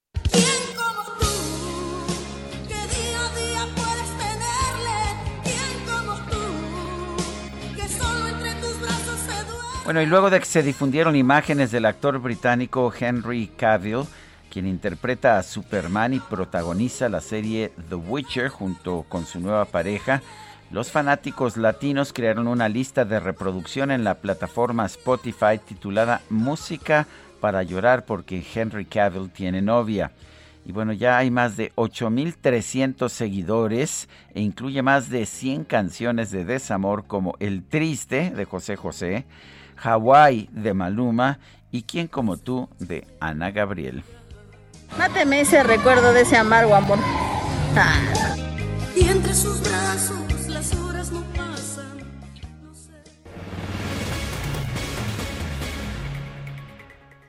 Bueno, en el marco del Día Mundial del Parkinson, vamos a platicar con Carlos Cuevas. Él es neurólogo, director general de la Unidad Médica de Alta Especialidad del Centro Médico Nacional del Siglo XXI del IMSS. ¿Qué tal? Muy buenos días.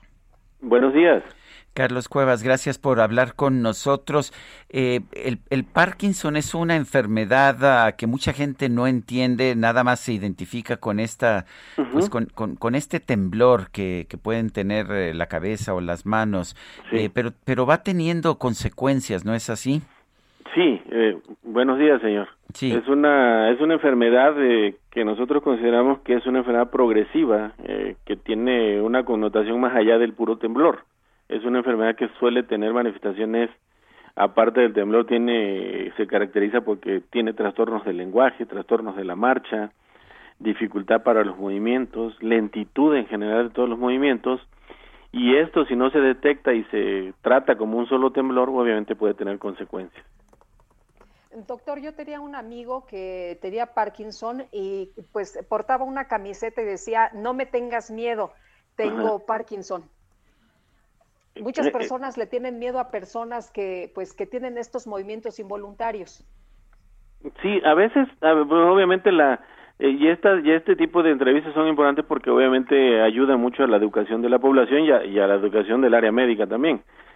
Por el lado de, los de los de las familias o de las personas, pues públicamente hay que saber que no es ninguna enfermedad contagiosa, que a veces se da un pues la impresión que da es que el paciente está muy enfermo, pero realmente cuando es temblor a veces es muy intenso, pero no tiene no es contagioso, no tiene nada que ver con ninguna otra cosa y se hace un círculo vicioso porque por el lado del paciente, el paciente se sabe en desventaja, sabe que a veces las personas lo ven cuando está comiendo o cuando está tomando o está firmando y el estrés le aumenta los síntomas de Parkinson. Entonces el paciente se siente inseguro, tiene problemas, se deprime, tiembla más, la gente, la, la familia no lo acepta o la sociedad y eso produce un círculo vicioso que se tiene que tratar y ayudar, obviamente. Y eso de las camisetas son estrategias que luego hacen para pues para decirles que no es nada malo, que es una enfermedad como cualquiera, pero que es muy expresiva porque el cerebro es muy expresivo. ¿Es curable el Parkinson? Es controlable, señores. Actualmente O sea, no, no se cura, pero sí se controla. se controla y muy bien. Actualmente hay muchísimos medicamentos y muchísimas cirugías que se incluso se hacen bien bien indicadas. Hay muchas oportunidades para los pacientes.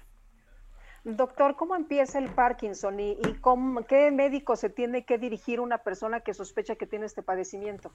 Empieza como después de los 55 años, el pico es como entre los 57 y los 60 y habitualmente el 80-85% de los casos, como comentaba el señor Sarmiento, se manifiesta por temblor, generalmente temblor de un lado, de una mano, luego una pierna, luego la otra pierna, luego la mano y luego se van sumando síntomas que son progresivos, que son sobre todo lo que más preocupa cuando el paciente está lento, tiene dificultades para caminar, arrastra los pies, puede caerse, la voz le empieza, se le baja la voz, se le enreda la lengua, está lento para vestirse, bañarse, asearse, ponerse los zapatos, los calcetines, abrocharse el cinturón, y en ese momento la familia se da cuenta y a veces algo que es muy característico es la- el cambio en su expresión facial, la expresión facial se pierde y los confunden habitualmente con personas que están deprimidas, cuando lo que tienen es una manifestación de la enfermedad que hace que estén lentos, que estén planos, decimos nosotros, que casi no hablen y que estén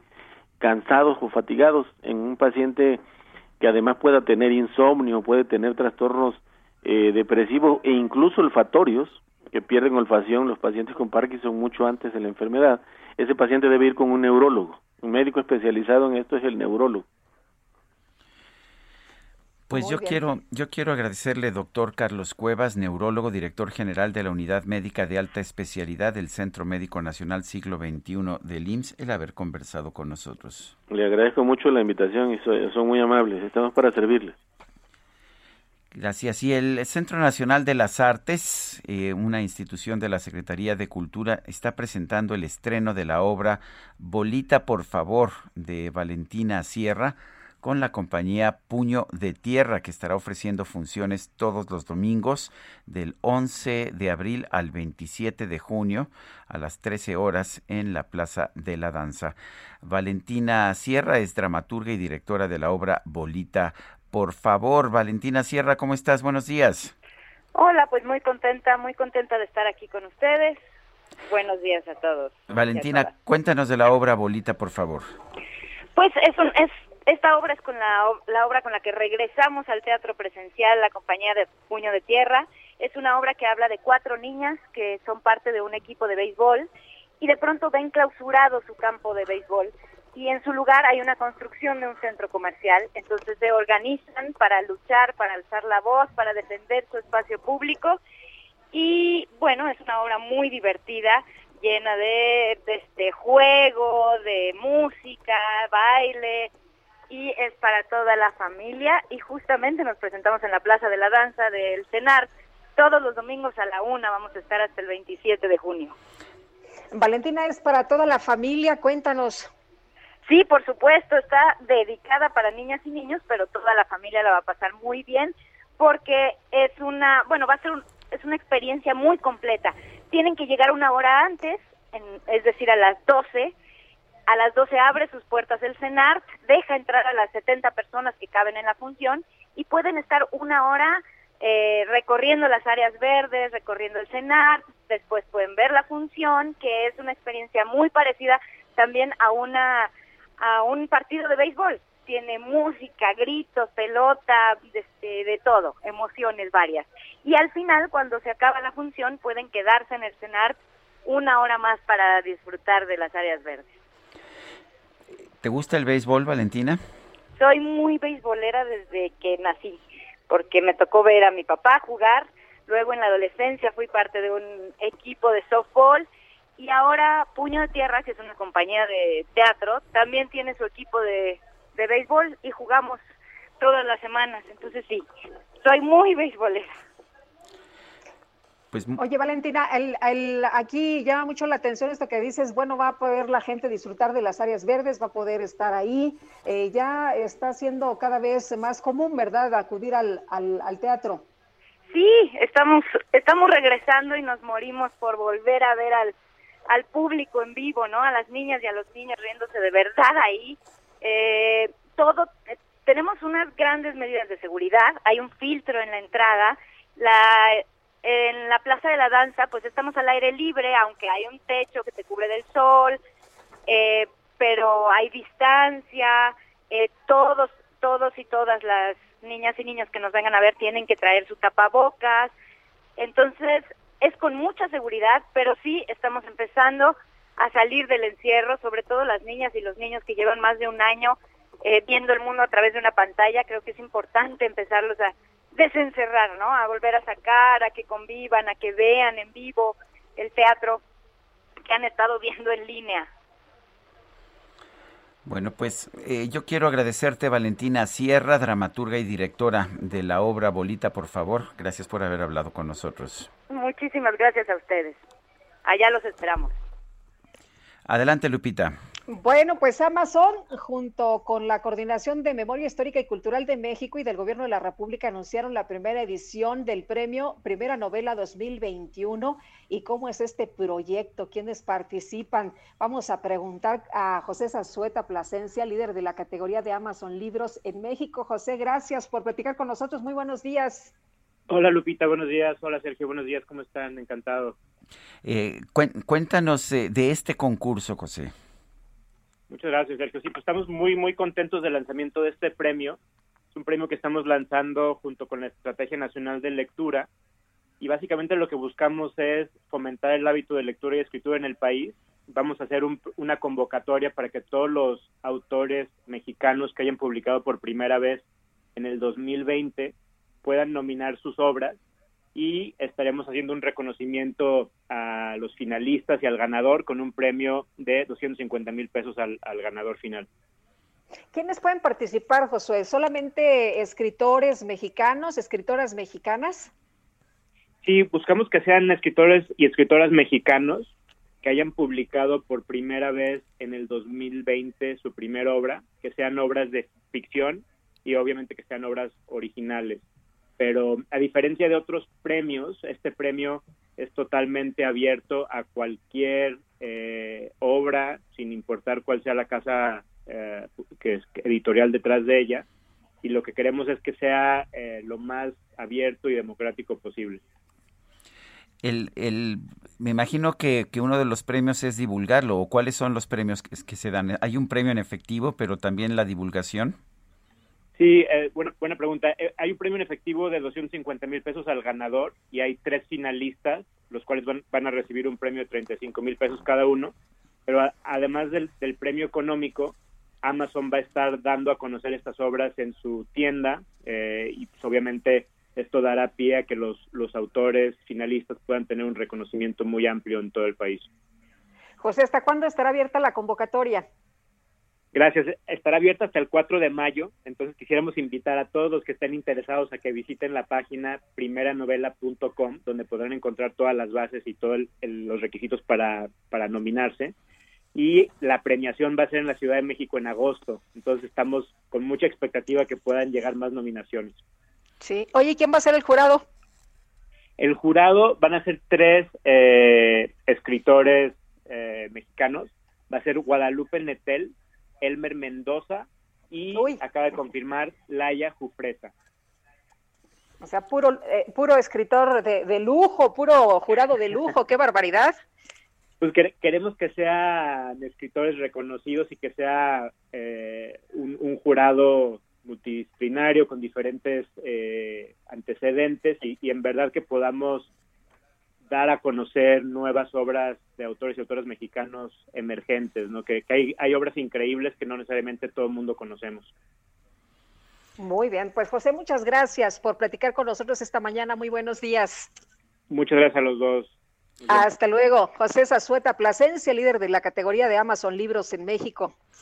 Bueno, y vámonos a las calles de la Ciudad de México. Augusto Atempa, adelante. Excelente mañana, Sergio Lupita. Les platico que ya tenemos un bloqueo sobre la avenida de los Insurgentes Sur. Esto es muy cerca de la estación del Metrobús La Joya, incluso es muy cerca del Monumento al Caminero. Son vecinos de varios pueblos de la alcaldía de Tlalpan quienes piden agua. Mencionan que pues este servicio se les está brindando, pero con un servicio caro en cuanto a las pipas. Piden que ya no se les cobren las pipas y por eso mantienen este bloqueo con dirección hacia la México Cuernavaca. Hay que tomarlo en cuenta ya que pues hay cortes a la circulación desde eh, la estación de ayuntamiento, hay elementos de la Secretaría de Seguridad Ciudadana desviando a los vehículos, incluso en sentido contrario la circulación también se ve bastante afectado porque el bloqueo también viene desde la zona de la alcaldía de Coyoacán, por lo que pues hay que tener en consideración esto para evitar la zona. Sergio Lupita, mi reporte. Gracias, Augusto. Muy buen día.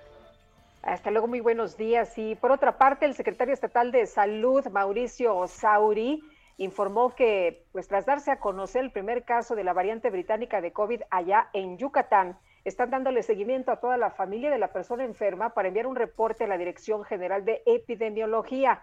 Como se sabe, la Autoridad Federal de Salud informó ayer que en Yucatán se detectó un caso de la variante B117 conocida como británica misma, de la que hay 33 casos identificados en México. Y al respecto, el funcionario estatal precisó que la persona contagiada estuvo hospitalizada y que ahora le están dando seguimiento a toda la familia para realizar un reporte médico que van a enviar a la federación.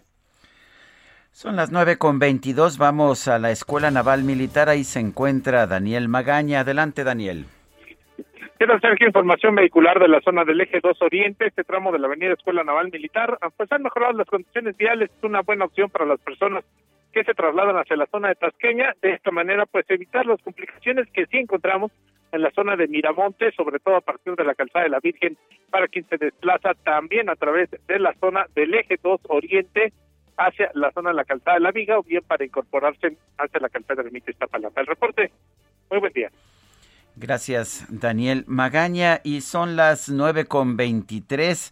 La bolsa mexicana está cayendo esta mañana 0.4%, se ubica en 47.984.94 unidades, ha caído por debajo pues de un límite que eh, se considera psicológicamente importante, las 48 mil unidades. Sube el Dow Jones 0.3%, el Nasdaq está aumentando con mayor vigor 1%. El dólar se ubica en 20 pesos con 63 centavos en ventanillas bancarias, mientras que en los mercados al mayoreo para transacciones mayores de 10 mil dólares, el tipo de cambio es de 20.1678. Sube este tipo de cambio 0.36%. Esto implica una depreciación del peso. En otras informaciones uh, importantes de carácter económico, la empresa Amazon pues está ganando el pleito, está ganando el pleito con el sindicato que se le quiere establecer allá en Alabama. La mayor parte de los trabajadores en este momento están votando en contra de ser sindicalizados. Esto se permite allá en el estado de Alabama. Aquí en México, pues es obligatorio tener un sindicato. Allá los trabajadores no quieren pertenecer al sindicato, los trabajadores de la empresa Amazon. Son las 9 de la mañana con 24 minutos. Guadalupe Juárez y Sergio Sarmiento estamos en el Heraldo Radio. Regresamos en un momento más. Mucha gente que comenta. Oye Héctor, tú estás hecho siempre con hembras y en fiestas. Si nadie pregunta si sufro, si lloro tengo una pena que hiere muy hondo. Yo soy Sergio Sarmiento y Lupita Juárez quieren conocer tu opinión, tus comentarios o simplemente envía un saludo para ser más cálida esta mañana. Envía tus mensajes al WhatsApp 5520 109647. Heraldo Radio, la H que sí suena y ahora también se escucha. Continuamos con Sergio Sarmiento y Lupita Juárez por El Heraldo Radio.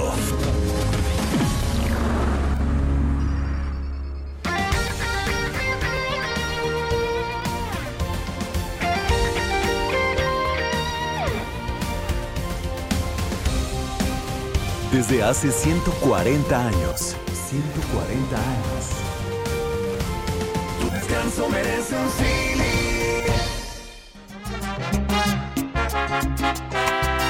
Una colilla de cigarro más. Un cenicero que va a reventar. La misma historia triste y sin final, el mismo cuento de nunca acabar y la carcajada madrugada.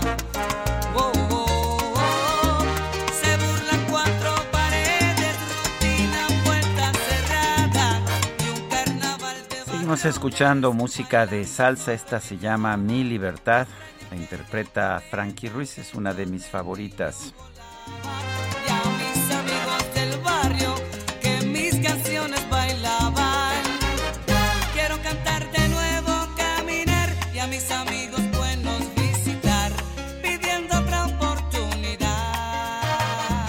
Bueno, dan ganas de quedarse bailando, por Sin supuesto. Sí, oye, dice Analisa Chávez. Buenos días, Sergio Lupita. Todos los días me alegran la mañana y la vida desde hace muchos años, pero hoy, viernes al cero, me hicieron recordar una de las mejores épocas de mi vida en la prepa 5. Mi pobre madre no me veía el polvo desde las 6 de la mañana hasta las 10 de la noche en la época donde no existían los celulares y todo por irme a bailar. Y nos dice otra persona, afortunadamente es viernes y ya mañana no nos chutamos la mañanera. Saludos y buen fin. José Antonio Gómez Bauche. Buenos y felices días con esa música, dan ganas de bailar y lo que es mejor, dan ganas de enamorarse. Ay, caray, dice Marino. Bueno, pues ahora sí que cada quien.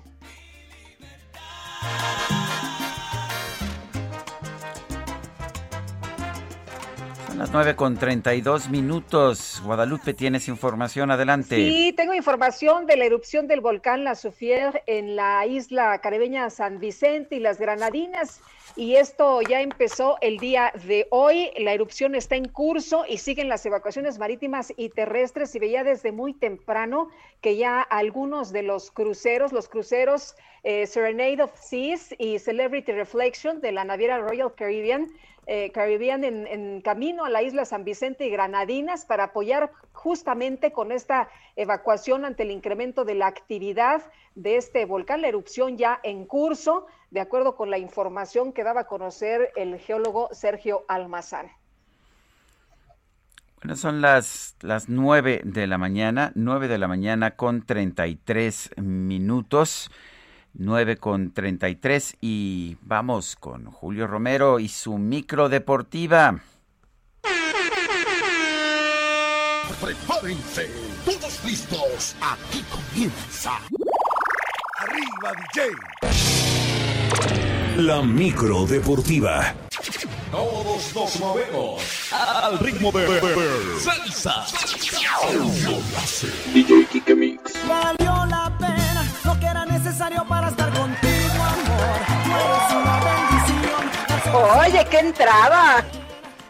Muy salsero también. Julio Romero, ¿cómo te va? Muy buenos días. Qué bárbaro, qué producción con el DJ Kike que se echa sus porros también. Muy bien, Sergio Lupita, amigos del auditorio, muy buenos días. Pues con todos los cambios que se queda, pues, eh, bueno, por, por lo menos los invierte bien, los invierte en una buena producción. El único DJ Cacharpo, operador Quique, el único del cuadrante, en fin, ya, ya está, le piden autógrafos a la salida de Heraldo Radio. Bueno, vámonos, vámonos con la información deportiva, lo logramos, llegamos a la otra orilla terminó la participación mexicana en los duelos de ida de los octavos de final de la CONCACAF y el día de ayer Monterrey sin mayores problemas venció 3 por 0 al Atlético Pantoja de República Dominicana, así es que en muy buena posición el cuadro rayado para avanzar a la siguiente ronda en este torneo de clubes, el torneo de la Conca Champions, así es que el único que se complicó en la ida fue los, eh, fueron los Esmeraldas de León que empataron a uno en casa con el Toronto y tendrán que hacerlo de visita. Y el día de hoy se pone en marcha la fecha 14 del Guardianes 2021, también del balompié local, a las siete y media los Pumas de la universidad, que ya no tienen margen de error, además de que ya dependen de otros resultados, estarán visitando a los Rayos del Necaxa. Para las nueve y media el equipo de Juárez estará enfrentando al San Luis. Para el día de mañana, 5 de la tarde, Atlas contra los Esmeraldas de León. Y para las 7, un duelo muy atractivo. Cruz Azul estará enfrentando a las Chivas Rayadas del Guadalajara. Y otro duelo que también llama poderosamente la atención a las 9.5. Los Tigres de la U de Nuevo León estarán recibiendo a las Águilas del América. En el estadio universitario llamado Volcán. Por cierto, Manuel de la O, secretario de Salud del estado de Nuevo León, dio un anuncio más, más que importante de cara a este duelo.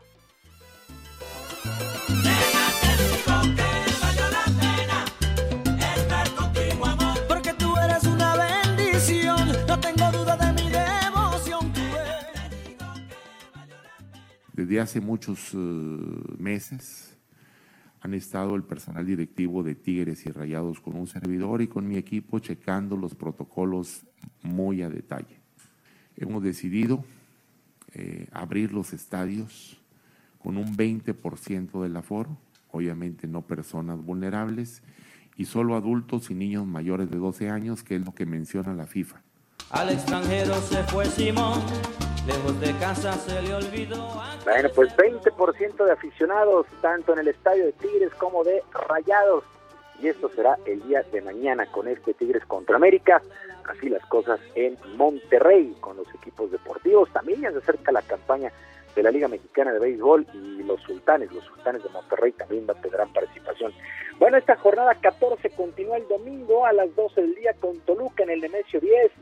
Regresa a casa el equipo del Toluca para recibir justamente a Monterrey a las 7 de la noche Querétaro contra Santos y a las 9 con 6 Cholos contra Mazatlán. Cierra la fecha el lunes con Pachuca enfrentando a la Franja del Puebla. Pues así las cosas con la jornada 14 del Guardianes 2021, ya la recta final de la campaña regular. Y por primera vez en la historia, la afición de nuestro país podrá votar para elegir la vestimenta que estará utilizando la delegación en los próximos Juegos de Tokio 2020, bueno, que en realidad son 2021, luego de que el Comité Olímpico Mexicano y una empresa llegaron a un acuerdo. La gente podrá ingresar a la página del organismo del Comité Olímpico Mexicano, ver los diseños y votar por el que más agrade con diseños prehispánicos.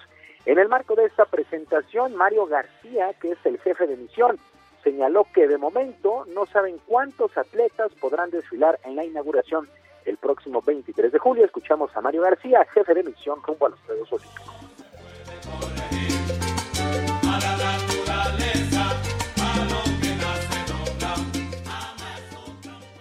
Con relación a este tema, hemos estado recibiendo diferentes informaciones que no nos permiten el día de hoy puntualizar exactamente cuánta gente estará en la villa ese día.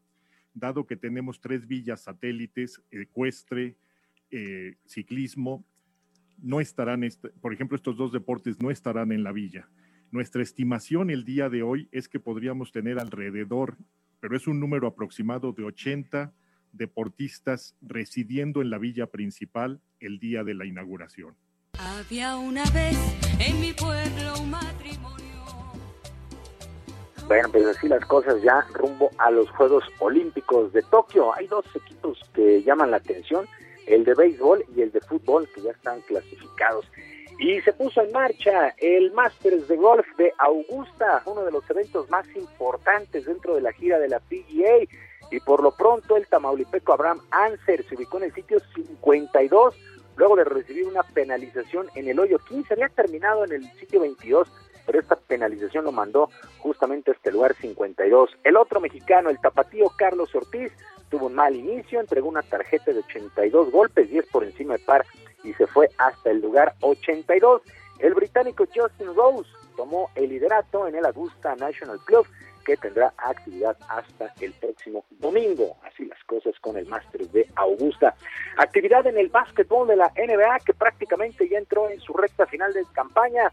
El día de ayer, lo, el calor de Miami, en Miami Heat, venció 110 a 104 a los Lakers de Los Ángeles. Bueno, hay que recordar que estos equipos encararon la última final. Los Toros de Chicago, 122 a 113 sobre los Raptors de Toronto, los Mavericks de Dallas se impusieron 116 a 101 a los Bucks de Milwaukee, el Jazz de Utah 122 a 103 sobre los Blazers de Portland. ¿Cuáles son los mejores equipos en la conferencia del Este? Los Nets de Brooklyn, que traen un equipazo y que cuentan ya con James Harden, la famosa barra. Los Nets de Brooklyn y los Bucks de Minnesota son los líderes en la división Este. Y en el salvaje Oeste, el Jazz de Utah, justamente el Jazz se presenta como el mejor equipo de toda la campaña, 39 triunfos por solamente 13 descalabros y los Sonors de Phoenix son los que están encabezando la conferencia del oeste. Sergio Lupita, amigos del auditorio, la información deportiva este viernes. Les recuerdo nuestras vías de comunicación en Twitter, en J Romero HP, en J Romero HP, además de nuestro canal de YouTube, Barrio Deportivo, Barrio Deportivo en YouTube, todos los días a las 5 de la tarde mucha diversión y mucha información deportiva.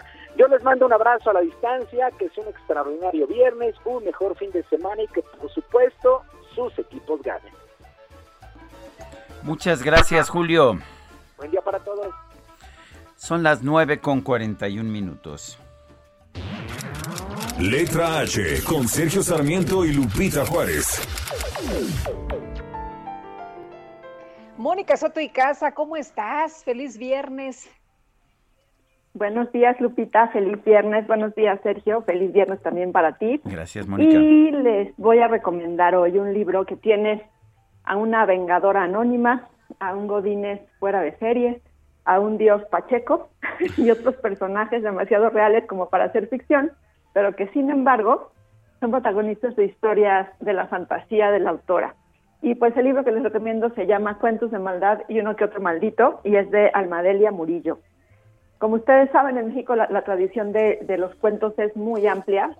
Se escriben muchísimos cuentos, a pesar de que, según las estadísticas de lectura, son los libros que de los que menos se venden. Recordarán autores como Edmundo Valadez, Elena Garro, Efraín Huerta, Amparo Dávila, y pues con escucharlos nos dan ganas de leer cuentos. no sé si ustedes, pero a mí sí. Y también hay que leer los libros de las autoras contemporáneas como Almadelia Murillo. Este libro es muy lúdico, pero también tiene un estilo muy furioso. El humor está muy presente en todas las narraciones, pero también otras emociones menos amables como el coraje, el miedo y la incertidumbre. Quienes lean la obra más reciente de Almadelia Murillo van a pasar un rato con un libro de auténtico oficio literario y es ideal para un fin de semana entre derramamientos de bilis y carcajadas. Entonces estoy segura que les va a gustar. A mí me divirtió muchísimo. ¿Cómo ven, Sergio Lupita? Pues, pues se antoja, ¿eh? Sí, se antoja. Se, antoja. Y es y es una joven ah, pues autora que ha tenido mucho éxito recientemente, ¿no? Sí, es una gran autora. Yo fui alumna suya en un taller de creación literaria y la verdad es que es una mujer además muy divertida y es como una enciclopedia andante. Alguien muy interesante también eh, ella en lo personal, pero bueno, lo importante, decimos siempre del autor es su obra, y entonces por eso se las recomiendo para que la lean y para que la conozcan, estoy segura que les va a gustar muchísimo. Otra vez, ¿cómo se llama el libro? Cuentos de maldad y uno que otro maldito, de Almadelia Murillo. Bueno. Muy bien. Gracias, Mónica Soto y Casa. A ustedes que tengan un hermoso fin de semana. Gracias. Igualmente, buenos días. Y eh, tenemos también un, un libro que he estado eh, leyendo, se llama Cómoda en mi piel, es de Raquel Besudo, un personaje eh, muy conocido en pues en el mundo en el mundo de nuestro país en el mundo social en el mundo intelectual de nuestro país por muchas razones. Me da me da mucho gusto darle la bienvenida a Raquel Besudo, a quien tengo el placer de haber conocido y encontrado en distintas ocasiones, pero más ahora que he podido entender un poco mejor su vida, una vida compleja, una vida muy interesante. Raquel Besudo, en primer lugar, gracias por tomar nuestra llamada. No, al contrario, Sergio, es un honor, es un gusto y estoy fascinada eh, pues por las reacciones que he recibido que, que no, no es fácil abrirse y de repente te das cuenta que qué bueno que lo haces porque es como una especie de limpiar tu espíritu y, y estar en concordancia con lo que estamos viviendo. Eh, encuentro, bueno, para empezar, empiezo a leer el libro y me atrapa, me, encuentro que fuimos, pues no sé si vecinos, pero yo también viví en la calle de Ámsterdam durante muchos años y, encuentro que tú, eh, pues que, que, tú viviste ahí, que, que, naciste ahí en el edificio Gloria, después en el edificio Patricia. Y después veo una situación en la que te casas a los 17 años con, pues con un hijo de una gran familia refresquera y empieza una vida bastante complicada. ¿Por qué decides ahora compartir toda la historia? Fíjate que me lo pregunto y es porque es importante dar eh, testimonios de que no lo que estás viendo, como me han percibido la gente, es lo que soy. Yo creo que hay mucho más detrás de cada personaje y dije, es el momento, perdí a mi marido con el que estuve viviendo 55 años enamoradísima, a pesar de todo lo que nos pasa y nos pasó, y creo que es importante para dar este ejemplo a las generaciones venideras y más que nada a la mujer que vea que sí se puede, que puedes a pesar de todo y que eso es parte de la existencia, que te vienen cosas increíbles y cosas devastadoras y, y es la fuerza, es la resiliencia lo que te hace superar todos estos problemas. Eh, Raquel, tuviste que enfrentar muchos retos y a pesar de las circunstancias, a pesar de que estabas en una sociedad que no permitía a las mujeres estudiar, que no permitía a las mujeres desarrollarse, tú tomas eh, al toro por los cuernos, te enfrentas al esposo, le dices que quieres estudiar, estudias y te metes al mundo de la cultura y eres una mujer muy reconocida. Cuéntanos un poquito de esa parte. Fíjate que sí, y qué bueno que lo mencionas porque mi libro es una parte esencial, porque tuve que a, tomar inclusive eh, empezar a decir mentiras para que pudiera yo ser y, y, dedicarme a lo que más me interesaba. Me casé acabando la preparatoria, entonces todo tenía complicaciones porque como buen mexicano, un divino hombre, pero buen macho mexicano, a las cinco de la tarde su mujer tenía que estar en casa. Y yo decía, no, no, no es posible, yo tengo que hacer. Entonces estuve trabajando con su hermana en una galería.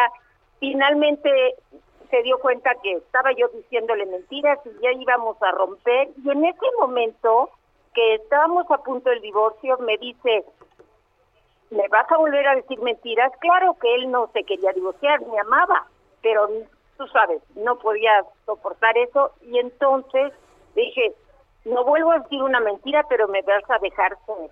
Y ese fue un momento decisivo para que yo dijera, y voy a estudiar, y yo amo ser mamá, amo ser tu esposa, pero yo tengo otra cosa y no quiero ser la esposa, quiero ser una persona y voy a ser Raquel Besudo y me lo propuse y estudié y me fui a la universidad y casi a los 40 años terminé la carrera y, y soy feliz porque yo creo que lo más importante es la educación, en segundo lugar la educación y en tercer lugar la educación. O sea, mientras más sabes, mientras más lees, mientras más conoces, eres mucho más segura y, y enfrentas más fácilmente Raquel, perdiste a tu marido, a León, después de 55 años, pero también perdiste a tu hijo pues de forma muy temprana.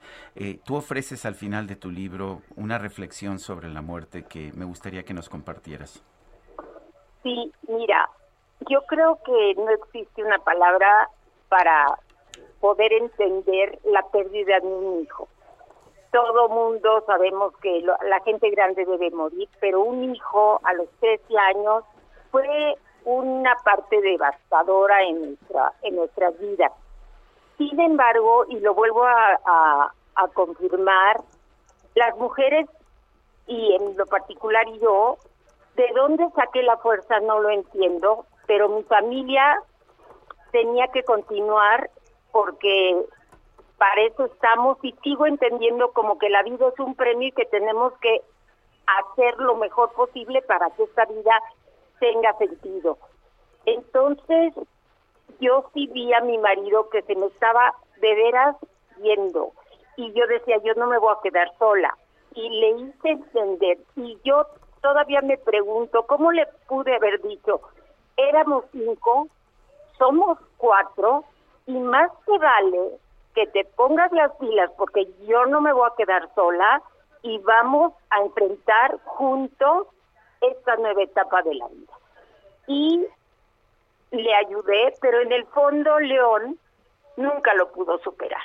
Y yo no entiendo cómo soy quien soy y actualmente vuelvo a disfrutar de otro momento espectacular en mi existencia. Eh, Raquel, hablas de la preparación de las mujeres sin ser un libro de autoayuda, das eh, eh, pues algunos testimonios de tu vida, pero también das algunos consejos. Sí, es que es muy importante y yo creo que primero que nada yo lo que más me interesa es que las parejas se den cuenta que el amor existe y que te enamoras y que una vez que estás enamorado y yo sé y Sergio te conozco y te veo ahorita en otra etapa de tu vida, no sé, de tu vida no sé mucho, pero sé que estás enamorado y eso, eso es, yo creo que es una, una experiencia maravillosa. Y hoy día yo sí quiero como impactar a las parejas, ya sean de diversa, de diverso sexo o del mismo sexo, pero que el amor existe, que sí, que eso es una de las partes más bellas de la existencia. Y por otro lado, sí quiero impactar a las mujeres para que no se crean que no pueden hacer lo que se propongan. Lo que se propone uno es posible y yo soy un vivo ejemplo. Raquel, gracias por invitarnos a leer Cómoda en mi piel de Raquel Besudo. Gracias. Al contrario. Disfruté el libro, de verdad. Ay, qué lindo. Gracias y gracias por esta entrevista. Los amo. Muy amable. Gracias. Buenos días. Hasta luego. Son las 9.52.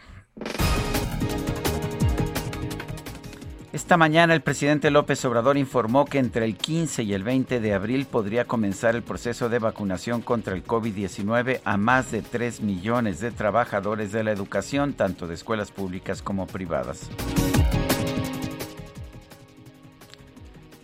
Bueno, y por otra parte, el presidente anunció que el próximo martes se va a dar a conocer una buena noticia sobre las vacunas contra el COVID-19 desarrolladas por científicos y empresas de México.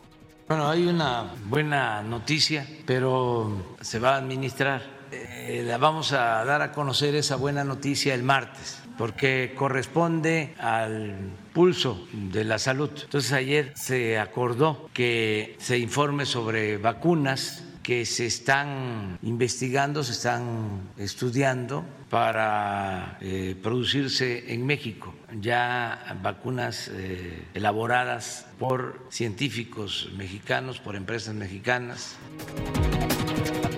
La Agencia Europea de Medicamentos puso en marcha un estudio sobre la vacuna contra el COVID de la farmacéutica Johnson Johnson, luego de que se reportaron cuatro casos de coágulos sanguíneos potencialmente relacionados con la fórmula. El gobierno de Francia anunció que todas las personas menores de 55 años que hayan recibido la primera dosis de la vacuna de AstraZeneca en su país serán inyectados con una segunda dosis de las farmacéuticas Pfizer o Moderna. Yo quiero tener un millón de amigos y así más fuerte poder cantar. Un niño chileno llamado Tommy, quien ha enfrentado una larga y difícil lucha en contra de un cáncer cerebral, cumplió su sueño de convertirse en influencer en el sector de los videojuegos. Esto, de, esto luego de que se hizo viral un video en el que contaba su historia. En cuestión de días, el canal de Tommy en YouTube pasó de tener solo 10 suscriptores a más de 5 millones. Llevar mi barco con rumbo norte. Y se nos acabó el tiempo, Guadalupe. Pues vámonos entonces, que la pasen todos muy bien, que disfruten este día. Muchos van a meter turbo porque necesitan entregar tareas, ya se acaban las vacaciones, el próximo martes ya todos de regreso. Y bueno, pues mientras los que no hacen tarea, disfruten este fin de semana todavía, exprimanle unos segunditos a, a las vacas. Bueno, pues ya nos vamos, que la pasen todos muy bien, Sergio, un abrazo. Heraldo Media Group presentó Sergio Sarmiento y Lupita Juárez por El Heraldo Radio.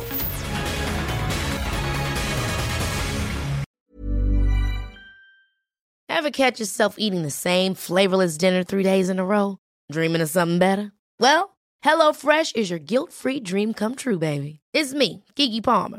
Let's wake up those taste buds with hot, juicy pecan-crusted chicken or garlic butter shrimp scampi. Mm. Hello Fresh. Stop dreaming of all the delicious possibilities and dig in at HelloFresh.com. Let's get this dinner party started.